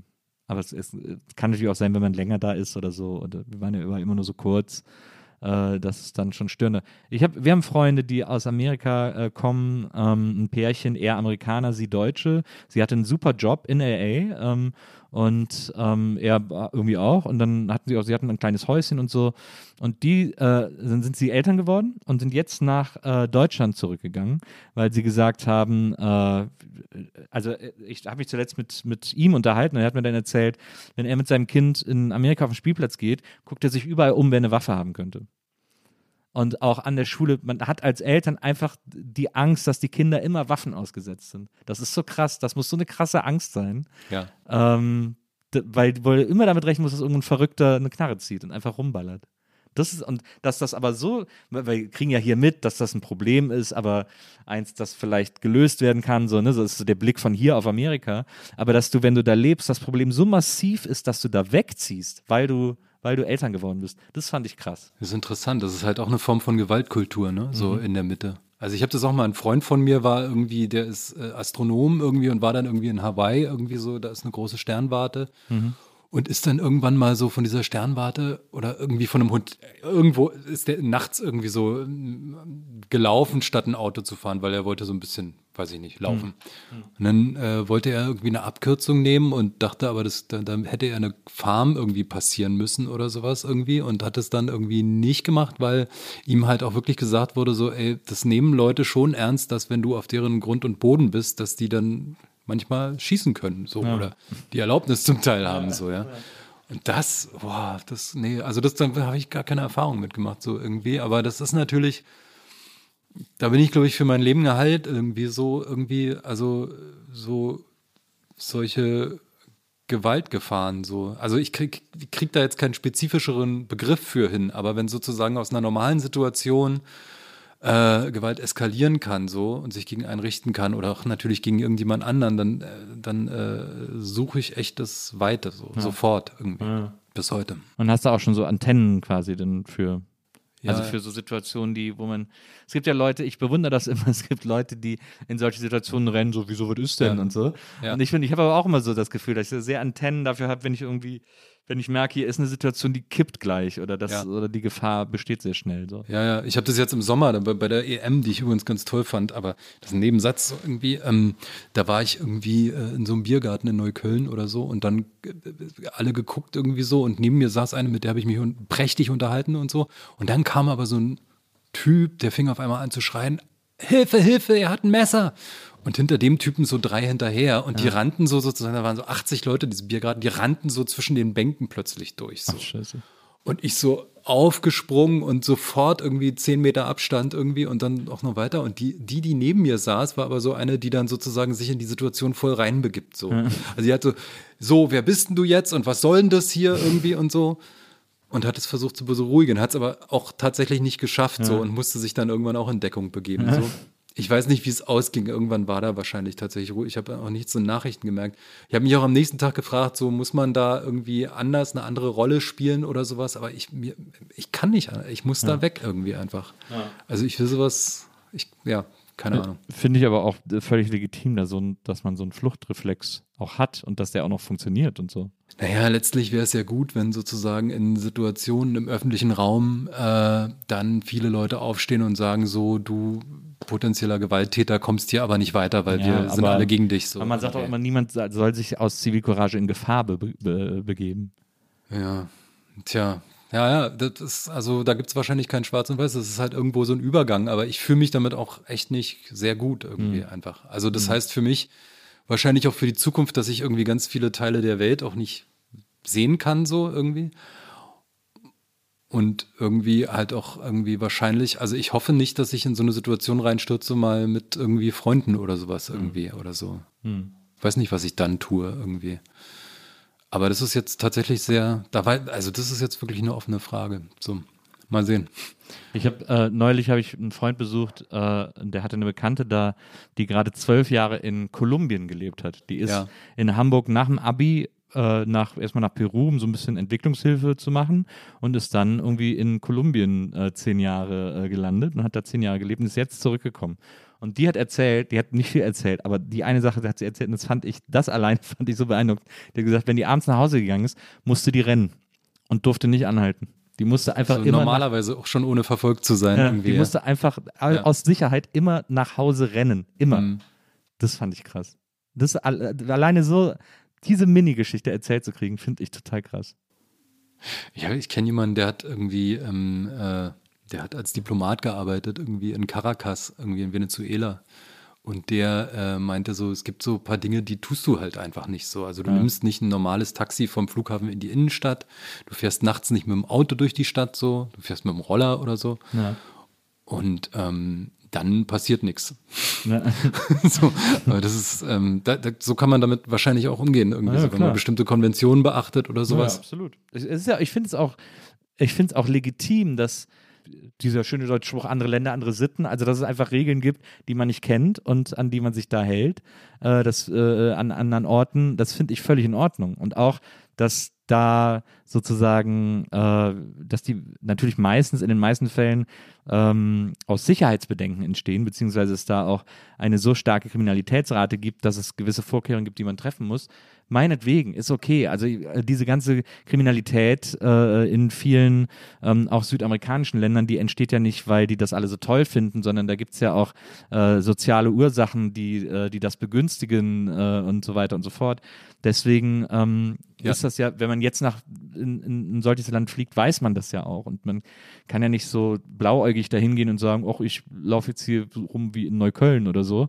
Äh, äh, weil es einfach andere Problematiken und viel drastischere Problematiken Total. Und das, das ist mir auch total wichtig, das nochmal zu sagen. Das ist, was ich gerade beschrieben habe, ist ja auch sozusagen eine Kriminalität, die folgt einer bestimmten Rationalität. So, ne? Ja. Wenn in Hamburg in den zehn Jahren, die ich da war, oder neun, äh, einmal abgezogen worden, so, da wollte halt jemand meine Brieftasche so ja. und meinen PIN-Code. Ja. Ganz einfach so irgendwie. Und als ich das rausgerückt habe, war die Situation vorbei so. Ja. Ähm, was ich da in Frankfurt erlebt habe, das war, das war Hasskriminalität. Das war eine Kriminalität, die oder eine Gewalt, die will halt eliminieren, die will, dass du weg bist irgendwie so. Die will gar kein Geld. Und das ist das viel beunruhigendere als, als, als, als das, was ich jetzt, jetzt mhm. beschrieben habe. Mhm. Und ich glaube auch diese, diese Hasskriminalität, das ist halt, oder auch schon nur dieser Hass irgendwie so, ist eine Sache, der bin ich ja noch nicht mal so stark ausgesetzt wie jetzt, was weiß ich, ein Schwarzer, der in mhm. manche Zonen des ländlichen Ostens fährt, mhm. so. Mhm. Das muss man sich, glaube ich, immer wieder vor Augen führen, wie das ist, wenn du am Bahnsteig stehst und Leute fangen einfach an zu gucken. Ja. Und nicht freundlich, so, ja. sondern irgendwie, naja, die quatschen dich noch nicht an, aber die lassen dich schon spüren, so, du bist, was willst du hier, so. Mhm. Und das kann ich ansatzweise, kenne ich das Gefühl noch aus den 90ern, so irgendwie. Und das, ähm, ja, ja, das, das muss man sich einfach klar machen. Es ist schwer, schwer zu, zu fühlen irgendwie so, aber ich glaube, es wäre was gewonnen, wenn wir das alle uns versuchen würden vorzustellen, so. Ja, da hilft ja tatsächlich auch, finde ich, äh, sich die äh, Baseballschlägerjahre-Reihe äh, anzugucken. Äh, äh, die ist ja. ja. auch auf YouTube noch, äh, steht zur Verfügung. Das war so eine Reportagereihe, fünf wirklich sehr kurze Reportagen. Sechs. oder sechs sehr kurze Reportagen, ab 15 Minuten. Ähm, was, ich ein, was ich ein sehr schlaues, für ein sehr schlaues Format halte. Ähm, also, weil ich habe auch so Kritiken gelesen, ja, das ist ein bisschen zu kurz, um in die Tiefe zu gehen und so. Ähm, ich fand, äh, also A, fand ich nicht, dass das nicht funktionierte, B, fand ich das auch nicht das Wichtige, sondern ich fand, ich finde, dass das eine sehr große äh, Niederschwelligkeit dadurch hat, dass es eben so ähm, äh, äh kurz ist und, äh, und dadurch eben auch Jugendliche, glaube ich, sehr gut erreichen kann, weil in diesen sehr kurzen Reportagen, die so einzelne Aspekte sozusagen des Rechtsradikalismus in Ostdeutschland beleuchten, ähm, äh, sehr, sehr verdichtet diese, diese einzelnen Dinge auf den Punkt bringen. Und es es gibt diese Folge über, ähm, über Amadeo Antonio. Antonio. Ja, Antonio, ich sag den Namen immer falsch. Ähm, aber es gibt diese Folge über den, wo auch ähm, äh, so ein paar äh, Männer, die einen äh, Club gegründet haben, äh, in äh, Everswalde ist das, glaube ich, Ja. äh, der Jakarta heißt. Ähm, oder Äh, nee, Ja- nee. so ähnlich heißt er. Also die haben, ja, ist egal, die haben, die haben diesen Club gegründet und ähm, äh, das sind auch POCs, die da leben, seit Jahren schon und die erzählt haben, ja, der wird einfach alle zwei, drei Jahre äh, wird der angezündet. Und äh, äh, also das fand ich so krass. Jetzt ist es wohl länger nicht mehr passiert, aber eine Zeit lang ist, ist den, also die haben einfach so ein Clubheim, wo die sich treffen und wo die auch natürlich überlegen, wie man gegen Rassismus vorgehen kann, weil sie eben alle POCs sind, aber aber das wird einfach auch heute noch immer mal wieder angezündet, das Ding. Und das ist schon krass. Naja, ich glaube, ich glaube, wenn ich es richtig verstanden habe, geht es nicht, geht's tatsächlich nicht ganz bis heute. Es gibt in Iverswalde inzwischen tatsächlich eine so, so tatsächlich so ein Geflecht an zivilgesellschaftlichen Organisationen. Ja. Die haben ja auch diese FH da irgendwie und so. Ähm, das war, also nagel mich nicht fest, ich, ich meine, es war tatsächlich, äh, das ging lange, aber heute ist es nicht mehr so Ja, viel. nee, das, also das stimmt. Äh, Also das ist, äh, ist sehr lange nicht mehr angezündet worden sozusagen. Aber äh, was der eine von denen sagt, ist, ich bin aber sorge immer noch dafür, dass ich abends nicht mehr raus muss. Ja, Also ich, ja. ich bleibe abends besser zu Hause, wenn es Das, dunkel das, wird. genau, so. das sagen ja auch mehrere Menschen in diesem Film so, was, was mich wirklich, also wirklich umgehauen hat, weil die Menschen, die da sprechen, die sagen, sie gehen nach wie vor nach neun oder im Dunkeln Genau. nicht auf die Straße. Das sind irgendwie wirklich honorige Leute, Ja. ähm, wo, wo jeder in diesem Land sich freuen muss, dass die da sind. So, das sind Leute, die übernehmen Verantwortung für die Zivilgesellschaft, die sind, äh, das ist eigentlich so, was wünscht man sich als Bürger so Ja. irgendwie oder Bürgerin. Und die sagen dann, äh, ich gehe abends nicht mehr vor die Tür. So, was dieser einen Person in Magdeburg, ja, dieser einen Frau passiert ist, irgendwie, dass sie Ja. mit ihren Kindern äh, auf dem Heimweg ist irgendwie und irgendwie in so einem Neubaugebiet irgendwie windelweich geschlagen wird, sodass sie hinterher im Krankenhaus zwei Wochen verbringen muss, so vor ihren Kindern. Ja. Das ist, äh, das, äh, wie erklärt man seinen Kindern sowas? Wie gibt man seinen Kindern je wieder das Gefühl, irgendwie sie sind sicher irgendwie? Das, das ist, das ist so oft passiert damals irgendwie und passiert auch noch bis heute, dass man, dass man das, äh, wenn man das individualisiert, nur ganz kurz hinschauen kann, irgendwie ohne, ohne in Tränen auszubrechen, tatsächlich so, ja. Und ich fand es halt irgendwie damals 2015, 2016, als äh, die Geflüchteten aus Syrien, Irak, Afghanistan kamen, dass es so einen kurzen Moment der Humanität gab, so irgendwie. Und danach alles so stark umschlug irgendwie. Da gab es da, da haben dann auch tatsächlich Rechtsextreme und Rechtsradikale so versucht, so Kampagnen zu starten, irgendwie von armen Frauen, die jetzt nicht mehr sicher durch die Straße gehen können, irgendwie und so. Also jeder Gewaltvorfall, der da passiert, ist, ist irgendwie schrecklich so, ja. Aber mich hat es damals so auf die Palme getrieben, dass diese Leute, die zum Teil da wirklich genau persönlich auch hinter dem stecken, was in den 90ern passiert ist, jetzt anfangen rumzuopfern. Irgendwie. Jetzt sozusagen so Kampagnen starten mit tränenseliger Musik im Hintergrund irgendwie. Das fand ich wirklich die Krönung. Und also das, das hat ja auch eine Zeit lang wirklich gut funktioniert, ja. Also die Atmosphäre in Deutschland 2017, 2016, 2018, die war ja die Hölle, ja. Also da muss man wirklich sagen, so auch in Journalismus, irgendwie auch in der Presse, auch in der Politik, was da sozusagen so gängig war eine Zeit lang mal, irgendwie so ein Kollektivverdacht. Von dem arabischen Mann irgendwie so, ja, der jetzt mit seinem Thymos hier in dieses Land kommt. Irgendwie. So, das, das ist, also, was ich an Thymos erlebt habe, irgendwie so in den 90ern, irgendwie so, das ist noch lange nicht fertig erzählt, so irgendwie. Also finde ich, also von meiner Seite aus weiß ich nicht, aber irgendwie, da gibt es noch so viele Geschichten so. Und die werden, die, die, die entstehen ja auch immer wieder neu so bis heute. Entschuldige, ich schweife gerade ab. Ja, irgendwie alles so, gut. Ich das ist ja, genau dafür sind wir da. Äh, Zum das, Abschweifen. Ja, zum Abschweifen. Das äh, macht ja immer am meisten Spaß. Äh, du, warst ja dann in Hamburg und hast dann, äh, nachdem du da die Zoo-Geschichte abgebrochen hast, die Zoofachhändler. Meine Karriere. Äh, die Zoofachhändler-Karriere, deine erste Karriere abgebrochen hast. Ähm, dann hast du, dann, dann habt ihr auch schon Zünder gegründet, so ungefähr, ne? Nee, nee, dann kam noch erst mal so fünf Jahre Studium an einer klassisch westdeutschen Massenuniversität. Ah ja. In Hamburg? Ja, in Hamburg. Also Geschichte in Hamburg studieren. Keine, keine große Freude so. Also weder, weder fachlich tatsächlich noch irgendwie, also vom, vom Lebensgefühl her so. Also man hat halt permanent das Gefühl bekommen, okay, du bist hier einer von 40.000. Ja. Stell dich bitte Die ist hinten an riesig, diese. Uni in Hamburg. Ja, ist krass. Also auch der, der Philosophenturm irgendwie. Ähm, 13-stöckiges Gebäude für die, im, im schönsten 60er-Jahres-Stil irgendwie für die Geisteswissenschaften, wo sie uns irgendwie in der Orientierungseinheit haben sie uns gesagt, ja, die Klofenster haben sie jetzt irgendwie, die sind jetzt bloß noch zum Kippen, weil einfach Selbstmordgefahr und so. Und ich dachte, okay, also das war keine, keine großgeistige Atmosphäre. Und damals war ja auch, das waren die frühen 2000er, also erstmal Da habe ich auch in Hamburg gewohnt. übrigens. Ich habe äh, Echt? 2001 in Hamburg ein Jahr gewohnt, äh, direkt am Schulterblatt. Direkt Echt? gegenüber von der Roten Flora. Ja. Ach so, beim Transmontana da irgendwie, wo die Genau, äh, über dem Balutschistan habe ich Ja, da wollte ja jeder Stock wohnen äh. Balutschistan. da, hab ich, da, da haben wir gewohnt und äh, da ist gerade meine Tochter geboren. Und da habe ich da, da bin ich nach Hamburg gezogen. Da hab ich da, äh, und da war, da war das schon schlimm da unten. Jetzt heute ist das ja gar nicht mehr auszuhalten, aber da ging das so los. Das nennt man ja in, äh, in Hamburg ähm, so salopp den äh, Galao-Strich. Genau. Und das, äh, also weil da sind so, muss man den Leuten erklären, sind so viele portugiesische Cafés, in denen es Galao gibt, den portugiesische Milchkaffee. Und das war damals, da war damals aber dann noch eine Straße. Jetzt ist da ja Fußgängerzone. Ja. Aber direkt vor den vor Transmontan und so war ja eine Straße. Und da sind, mussten wir mit dem Auto Gibt's die immer. nicht mehr? Ich nee, war die so lange nicht mehr in Hamburg. Da mussten wir mit dem Auto immer rein und ganz vorne auf der Ecke war noch so eine Bar, äh, die auch jeden Abend voll war. Und dann standen wir da dem Auto vor denen und die Leute standen aber so auf der Straße so, ja, ich stehe halt jetzt hier. Also Ja. wieso willst du denn jetzt hier dem Auto lang? Und so, und so, wirklich. Diese Eckensteherkultur, die war damals. ja, ja. Ich habe zuerst in Barmbek gewohnt und dann äh, bin ich nach Roter Baum, weil da eine WG frei war, irgendwie so. Also so relativ so snobby. Ja. Da drei Jahre irgendwie und dann bin ich nach St. Pauli gezogen. Irgendwie in die Schmuckstraße irgendwie. Das, das war auch nochmal eigen irgendwie. Aber die Atmosphäre, was ich gerade sagen wollte, in Hamburg war ja damals, also erst erstmal Schill, so irgendwie, ne? Also rechtspopulistische Regierung, die erste in Deutschland irgendwie und der hat auch gleich richtig durchgezogen. Und der war Richter auch so, gnadenlos wurde er. Richter gnadenlos und dieses Klischee irgendwie, so was man sich auch wirklich, was man aus dem Film kannte irgendwie, dass der dann auch noch ja, kokste und so in irgendwelchen Edeldiskos rumhing und dass es wohl ein Vermerk gab irgendwie an seinen Staatssekretär, dass bitte nicht gegen die Kokskriminalität vorgegangen werden soll, Na. sondern dort, wo es, Zitat, Verelendungstendenzen gab.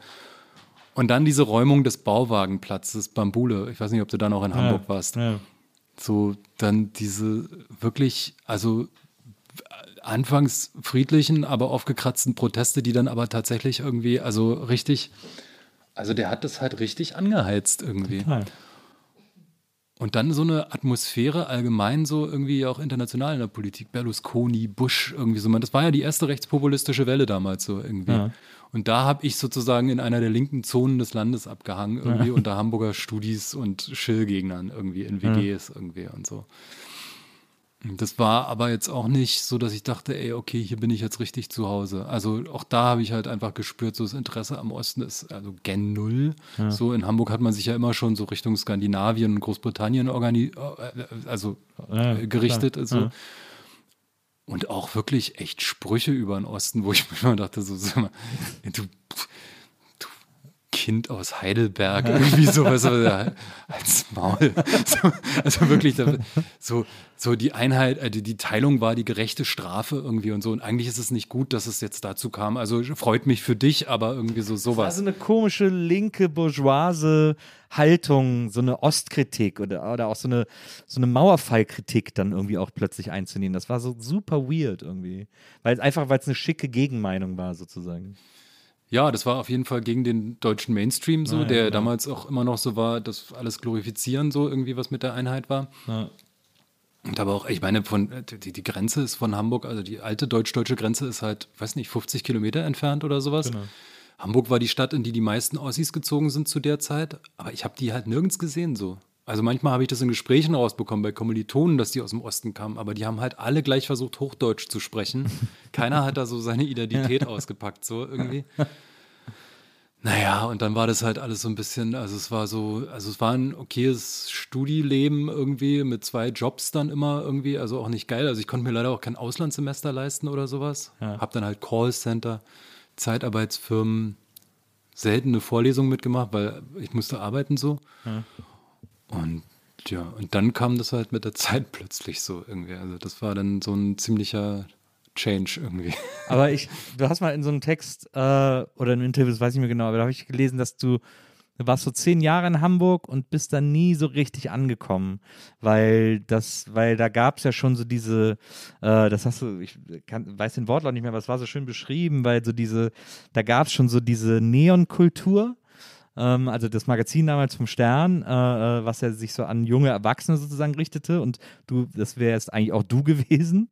Ähm, aber da stand dann halt nur so Sachen drin wie, äh, ich weiß nicht mal, wie man, eine, wie man eine Steuererklärung macht und so, jetzt wird es Zeit, dass ich mal solche Sachen lerne irgendwie. Und da hast du halt gesagt, was soll das, welche Realität soll das abbilden? Ja, habe ich auf eine Art gesagt, ja. Weil, äh, so, das war das erste Editorial der Neon, das habe ich für einen späteren Zeitartikel dann nochmal nachgelesen, so ja. irgendwie. Und irgendwie, ich glaube, Tim Klotzek und ähm, Michael Ebert haben das gemacht und es war ja dann auch sehr erfolgreich. Die haben ja dann auch das SZ-Magazin und so und irgendwie tolle Journalisten auch und ja. so. Also kein persönlicher Vorwurf, aber es war halt schon so, das war auf eine Welt ausgerichtet, in der eigentlich alles so relativ okay ist irgendwie. Also wie komme ich jetzt, habe ich dann wirklich schon Bock, erwachsen zu sein? Ah, wie werde ich nicht wie mein eigener Vater?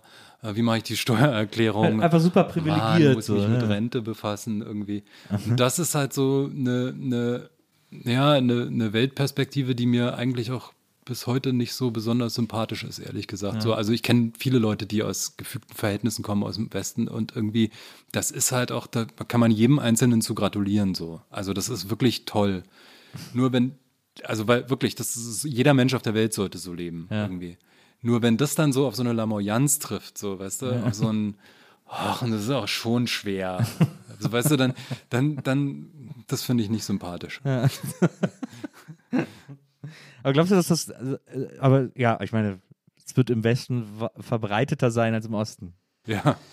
ja, ich meine, letztlich hat man das ja auch, auch ein bisschen auch in diesem Wahlkampf wieder gesehen, so, ne? So dass ja. halt irgendwie, also wir könnten wirklich mit Fug und Recht über Außenpolitik jetzt mal diskutieren, so, ja. An Europas Grenzen irgendwie äh, bildet sich eine Situation ab, die uns als Gesellschaften Europas irgendwann schon jetzt eigentlich, aber irgendwann noch in viel größerer Schärfe vor die Frage stellen wird, so wollen wir uns gegenüber der Welt abschotten und das mhm. müssen wir dann mit, mit Militär tatsächlich machen. Mhm. So dafür werden wir Gewalt anwenden müssen. Mhm. Oder finden wir irgendeinen Weg, uns mit der Welt in einen Ausgleich zu begeben, äh, Mutual Interest irgendwie so, um Mutual Interest, Entschuldigung, ja. ähm, um, um, um, um, um diese Barriere irgendwie zu verkleinern, so irgendwie. Ja. Und das ist aber null zum Thema geworden. Also auch nicht, als in Afghanistan irgendwie die Taliban übernommen haben und irgendwie gar nicht so wenige Menschen auf der Welt das gar nicht so schlimm fanden, dass der Westen ja. da jetzt rausgedrängt wurde. So. Armut ist immer mal wieder besprochen worden, aber vor allem als drohende Armut, als Mittelschichtsthema, nicht als präsente Armut so mhm. irgendwie. Und ähm, natürlich auch das Thema, was halt nicht weiße, schwarze Menschen, POCs betrifft, irgendwie Rassismus irgendwie. Mhm. Also es war jetzt die Legislaturperiode von irgendwie Lübcke, Hanau und Halle. So, und dieses Thema kommt irgendwie nicht durch. Das ist, sind schon Mittelschichtendiskurse. Das sehe ich schon bis heute, dass das Deutschland prägt einfach. Ja. Die Perspektive derer, denen es eigentlich relativ in Ordnung geht, die eher so Angst haben, dass es bald nicht mehr in Ordnung ist. Ja. Aber das fand ich auch, das, das, das war ja wirklich äh, frappant und das ist ein Wort, das ich in meinem Leben noch nie benutzt habe, aber, mhm. ähm, aber das war ja wirklich so auffällig, wie um, also ich meine, es wurde sogar ein eigener Parteifreund erschossen, hingerichtet von einem Rechtsradikalen. Und man schafft es immer noch nicht, dieses Thema auf, sich auf die Fahnen, aufs Trapez überhaupt, überhaupt zu erwähnen. Das ist doch, also das, das ist ja die allerhöchste Form der Selbstverleugnung. Also ich würde vielen Politikern, auch konservativen, auch liberalen Politikern echt abnehmen, dass die in dem Moment wirklich, dass da, dass es da irgendwie ein bisschen Klick gemacht hat. Man ja. merkt ja auch die, auch, die Legislaturperiode fing ja an mit Dobrindt mit seiner konservativen Revolution und irgendwie so immer diesem Gerede von Hypermoralismus und mhm äh, Umerziehung durch die Linken. Ja. Aber da, spätestens nach Söders Niederlage bei den Landtagswahlen in Bayern, hat sich der Ton geändert. Man hat begriffen, so wir holen da für uns selbst nichts raus irgendwie und das, das spaltet auf eine Art, die ist nicht hilfreich so. Und ähm, deswegen kann man auch sagen, so ein positiver Aspekt dieses Wahlkampfs ist ja, dass eigentlich alle wichtigen politischen Parteien, mit Ausnahme der AfD, ähm, sich für einen Kurs des, der, der, der Mitte und des Depolarisierens eher entschieden haben. So, ja? Also selbst auch weißt du, also der CSU-Chef, der FDP-Chef, irgendwie so, da kam nicht viel so in Ja. diesem Wahlkampf. So, das kann man ja erstmal positiv verbuchen. So. Und gleichwohl muss man aber doch sagen, so, es ist nicht thematisiert worden, was an dieser Gesellschaft so richtig nagt, irgendwie so. Und man könnte auch vom Thema Klimakrise aus irgendwie da relativ schnell zu hinkommen, dass die Klimakrise einfach auch als Thema jetzt schon in, in unzulässiger Art politisiert ist irgendwie. Indem nämlich gesagt wird, das ist ein Vehikel von irgendwelchen Linken, die uns alle gleichschalten wollen. So. Schon da beginnt das irgendwie so, was da so nagt. Naja, und irgendwie, ja, da ist irgendwie, ich, ich hoffe, dass das, ich weiß gar nicht, worauf ich hoffe irgendwie. Also bestimmte Sachen habe ich mir abgewöhnt zu hoffen so. Aber ich hoffe, dass das Bewusstsein dafür existent bleibt und sogar noch wächst, irgendwie, dass, dass, dass unserer Gesellschaft wie vielen anderen Gesellschaften des Westens irgendwie eine Zersetzung durch autoritäre Kräfte droht irgendwie. Und das muss nicht in der nächsten Wahl passieren, aber das ist eine Perspektive für fünf, zehn oder 20 Jahre so. Und wir haben andere Staaten erlebt oder wir erleben sie im Westen, die halt irgendwie autoritär regiert werden inzwischen. Ja. Dass man da in Deutschland sagt, dass das so uns irgendwie nicht droht, irgendwie so das Nee, ich habe das Gefühl, dass Deutschland, also ich, vielleicht um das für die äh, HörerInnen einzuordnen, wir sind gerade äh, zwei Tage nach der Bundestagswahl. Ja, äh, ja, äh, Nur damit man sich dann nicht nachher wundert, wenn wir über Sachen sprechen, die jetzt schon veraltet sind oder die sich jetzt als anders herausgestellt haben. Ähm, aber wenn ihr uns jetzt in der Zukunft hört, wir sind gerade zwei Tage nach der Bundestagswahl. Ähm, was ich eine interessante Beobachtung finde oder glaube beobachtet zu haben, ist, äh, dass ähm, Deutschland eines der wenigen, vielleicht sogar das einzige Land ist, dass es sozusagen so lange wie möglich schafft, sich gegen autoritäre Bestrebungen zu wehren, ähm, was ich so ein bisschen in Deutschlands Geschichte begründet sehe, dass, die, dass es da eben doch noch funktionierende Antennen gibt, wenn es solche Dinge gibt, die, die, ähm, die das so ein bisschen vom Diskurs ausschließen. Man hat das jetzt bei der Wahl, finde ich, auch ganz schön an der AfD gesehen.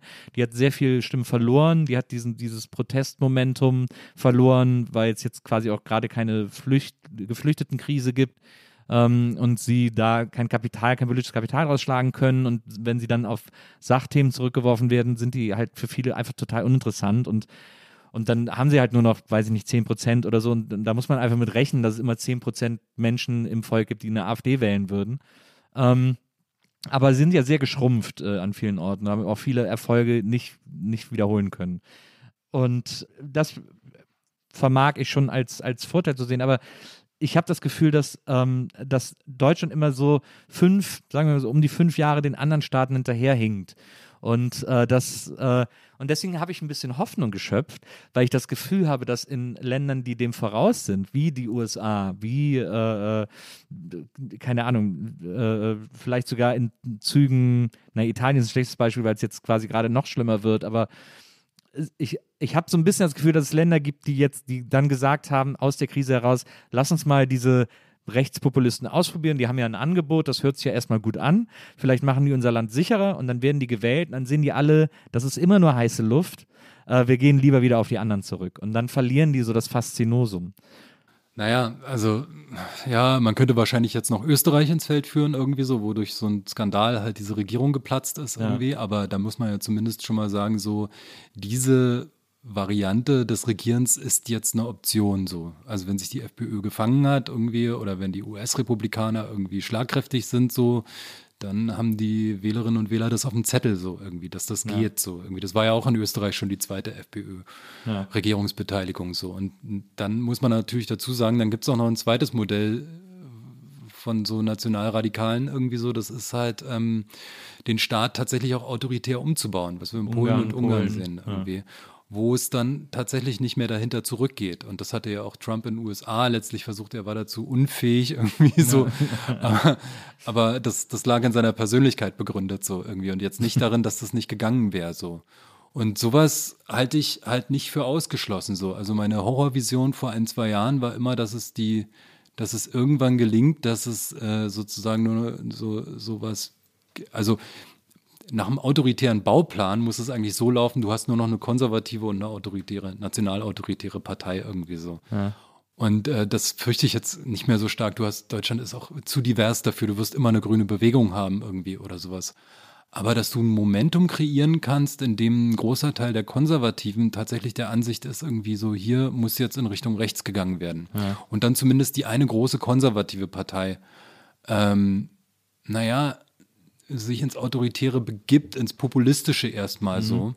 Das, das halte ich immer noch für total denkbar. Und ich glaube, was wir zu wenig sehen, ist irgendwie, dass natürlich die Welt nicht die ganze Zeit dieselbe bleiben wird wie jetzt so. Also wir ja. haben, wie gesagt, wir haben äh, sozusagen eine Situation, in der Europa ja wie auf einem Felsen im Meer steht, irgendwie so. Also tatsächlich auch buchstäblich irgendwie so. Ähm, Vielleicht kommt irgendwann sozusagen ein Diskurs, der sagt, wir müssen jetzt aber die Menschen, die Klimaflüchtlinge, die zu uns stoßen, irgendwie so hier mit Gewalt abwehren, irgendwie so. Da hätten wir dann so eine Militarisierung der Gesellschaften irgendwie.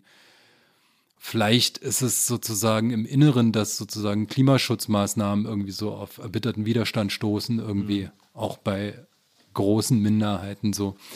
Es ist immer möglich, dass sozusagen das Gefügte, die, die Institutionenstabilität einfach äh, äh, nachlässt irgendwie. Und das sieht man ja an Rechten, egal ob sie in der, also Rechtsradikalen, egal ob sie in der Opposition oder im äh, äh, äh, in der Regierung sind. Sie versuchen sozusagen die Legitimität der sie eingrenzenden Institutionen zu schwächen. So. Dazu gehört eben auch der Journalismus so als Institution, ja. aber dazu gehören auch staatliche Institutionen. Und da sehe ich immer nur das, also ich habe nicht gesehen, dass sozusagen eine dieser Bewegungen sozusagen mal vernichtend geschlagen worden wäre, sondern die kriegen immer nur Rückschläge und die kommen irgendwie immer wieder so. Ja. das ist das, was mich halt so ein bisschen beunruhigt und da glaube ich, sind wir ein bisschen sorglos in Deutschland. Also insbesondere was die Akzeptanz bestimmter Narrative angeht, so mhm. wie zum Beispiel der linksdurchseuchte Staat, so irgendwie, mhm. was ja immer wieder kommt so. Ja also entschuldige, kleines Gegenargument mal zu nennen, was immer viel zu kurz kommt. Es mag sein, dass in Kultur- und Bildungsinstitutionen die Linken einen Vorteil haben, so. Aber was in der Wirtschaft, in der Justiz irgendwie so, im Militär irgendwie so an Rechten sitzt irgendwie so, das ist halt, das, das wiegt sich halt auch mindestens auf ja. irgendwie so, ja.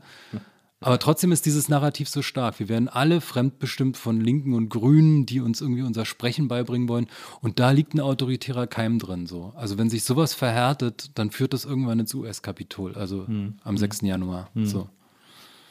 Aber vielleicht bin ich da auch ein bisschen, also ich bin da wahrscheinlich auch übersensibel so. Ich habe viele westdeutsche Freunde, die kommen halt von wo ganz woanders, die sagen halt so, dieses Land hat es genau gegen solche Bedrohungen auch immer geschafft, sich zu immunisieren letztlich. Ja. Ja. Aber ich bin da skeptischer. Also ich sehe das nicht als gesichert an. Irgendwie. Ja, ich, also was mich, was mir Sorge bereitet oder was ich, äh, was ich ganz schwierig finde, ist, dass man ja tatsächlich merkt, dass es ein, ein größeres Laissez-faire äh, gibt gegenüber ähm, der äh, Aufrechterhaltung des Andenkens an das Dritte Reich, an den Holocaust und so weiter.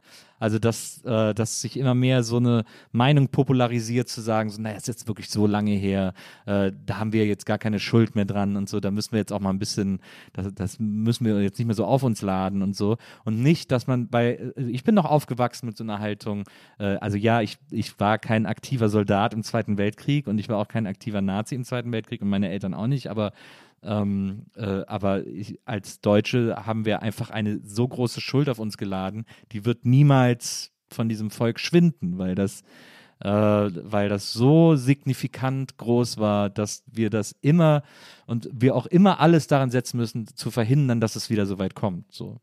Naja, ich meine, Schlussstrichdebatte, da gibt es dieses tolle Buch von Norbert Frei irgendwie, das empfehle ich immer noch jedem, irgendwie zur rechten Zeit heißt das, das erzählt so ein bisschen die, die rechten Bewegungen in der, in der Bundesrepublik und in der DDR, so mhm. parallel, so ganz spannend. Und er meint halt irgendwie so, äh, Norbert Frei und mehrere weitere Historikerinnen, ich habe den Namen vergessen. Aber er meinte halt so, die Schlussstrichdebatte gab es von Tag eins irgendwie. Also schon, ach, Tag minus eins irgendwie. Schon 47, 48 haben Politiker gesagt, so irgendwie, es muss jetzt langsam Schluss sein, ja. so irgendwie. Das war immer da das war auch sozusagen irgendwie ein, Element auch der bundesdeutschen Gesellschaft, das heute irgendwie so immer so ein bisschen rausgeredet wird. So heute denken wir bei der Bundesrepublik immer an so weißköpfige, ehrwürdige Bundespräsidenten, die die richtigen Reden halten und so. Aber nee, nee, nee, das war relativ präsent so, irgendwie auch in der Spitzenpolitik so.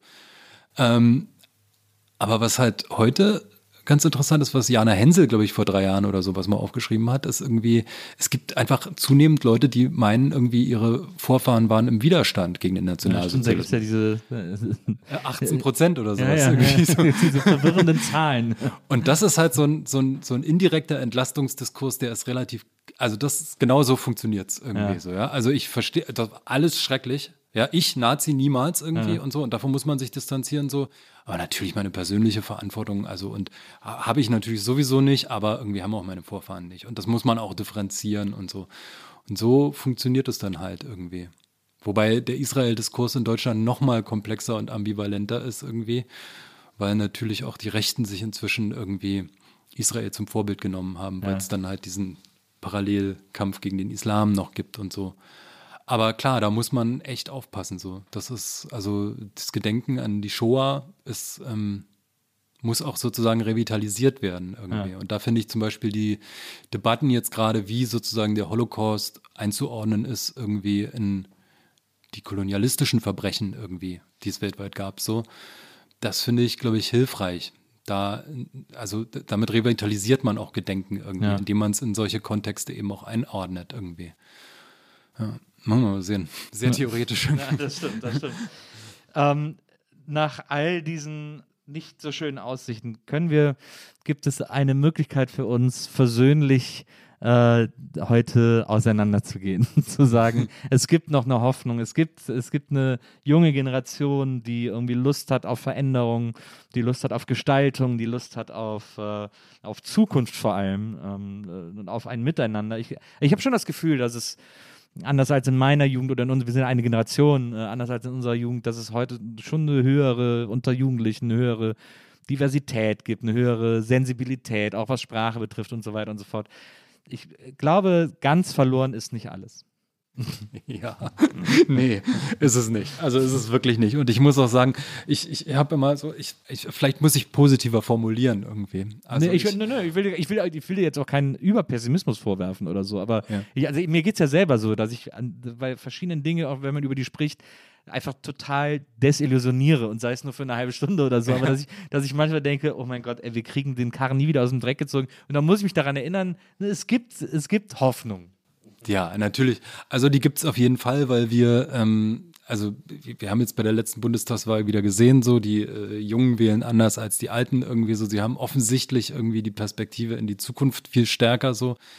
Natürlich und irgendwie so sie ähm, sie nehmen Diversitätsthemen, irgendwie Vielschichtigkeit, den Klimawandel, äh, auch das Thema Rassismus, glaube ich, anders wahr und selbstverständlicher war als jetzt viele Alte. Vielleicht kämpfen sie auch tatsächlich nicht die ganzen alten Kulturkämpfe, die unsere Generation und die drüber kämpfen so. Das wäre total erfrischend irgendwie. Ähm, Zu erwarten ist jedenfalls, dass die äh, stärker verstehen, dass wir äh, keine Insel sind, so, sondern dass wir zur Welt gehören. So.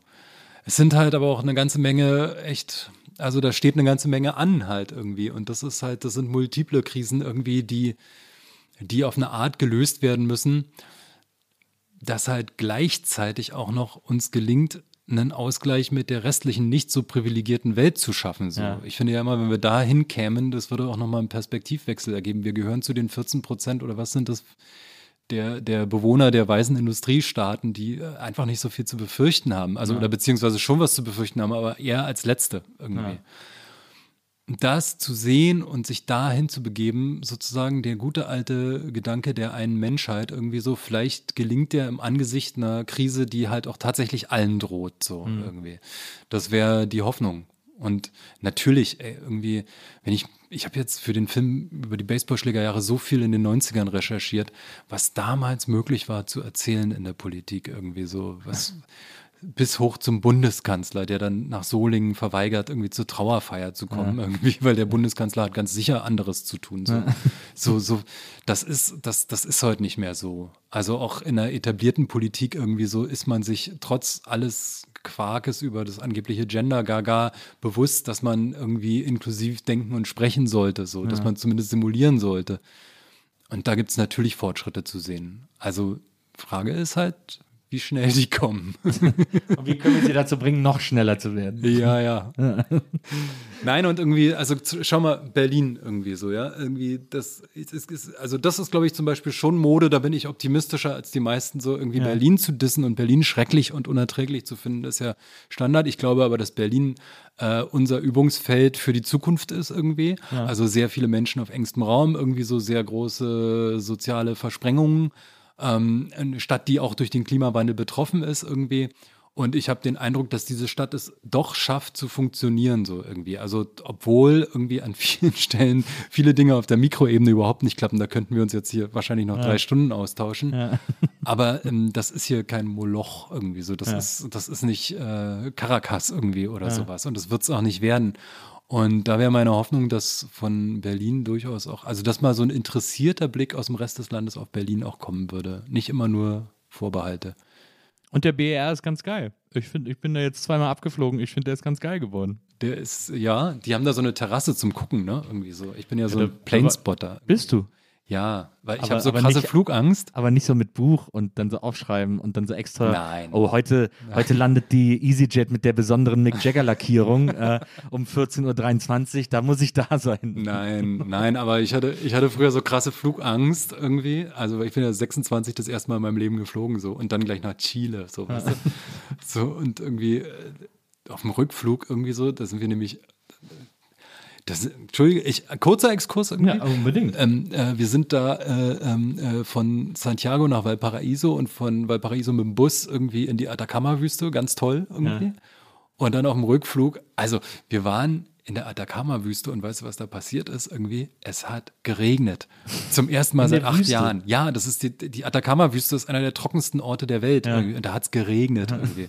Und wir sind die Letzten, die noch in die Wüste reingekommen sind, so mit so einem Bus. Und dann war die Straße unterspült. So. Ach, also, und alle saßen fest in diesem kleinen Dorf San Pedro de Atacama, also ein Tourispot, wo ja. die meisten immer nur so ein, zwei Tage sind und wieder abhauen. Ja. Und da saßen aber jetzt alle fest irgendwie. Und dann gab es da so, weiß nicht, so fünf Kneipen oder was irgendwie. Ja. Und da äh, gab es dann abends so, so voll die internationale Crowd, die sich dann so, so ausgetauscht hat. Ja, ich habe gehört, sie setzen die Nationalgarde ein irgendwie. So, wir werden hier alle mit Hubschraubern rausgeholt. Nein, nein, ich habe gehört irgendwie so, das wird gar nichts. Wir müssen hier noch bleiben und so. voll interessant. So. Ja. Naja, und dann kamen wir halt irgendwann halt einfach wieder raus so irgendwie. Also es ist einfach wieder ein Bus gefahren so.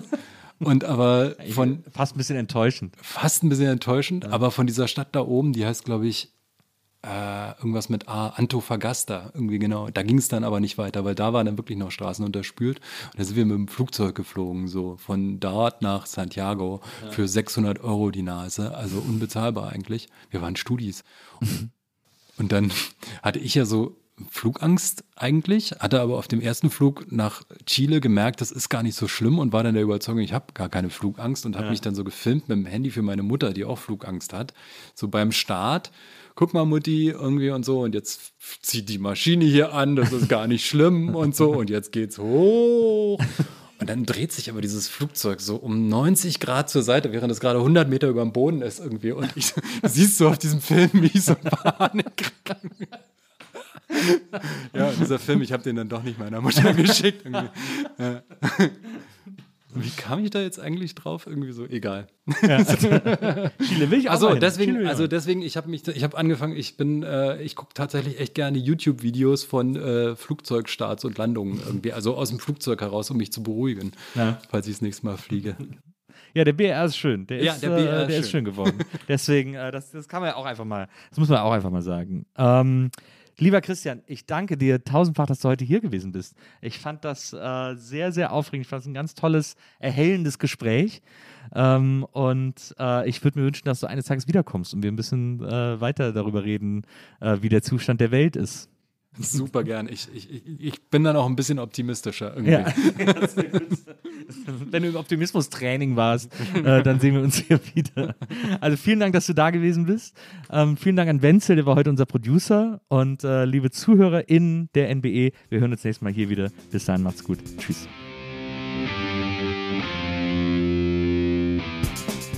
Die Nils Bokeberg-Erfahrung.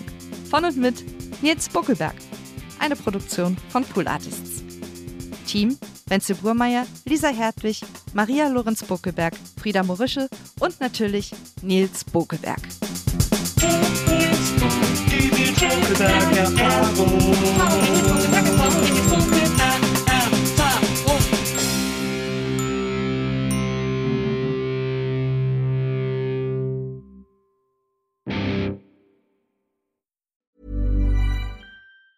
Planning for your next trip? Elevate your travel style with Quince. Quince has all the jet setting essentials you'll want for your next getaway, like European linen premium luggage options, buttery soft Italian leather bags, and so much more. And is all priced at 50 to 80% less than similar brands. Plus, Quince only works with factories that use safe and ethical manufacturing practices. Pack your bags with high-quality essentials you'll be wearing for vacations to come with Quince. Go to quince.com/pack for free shipping and 365-day returns.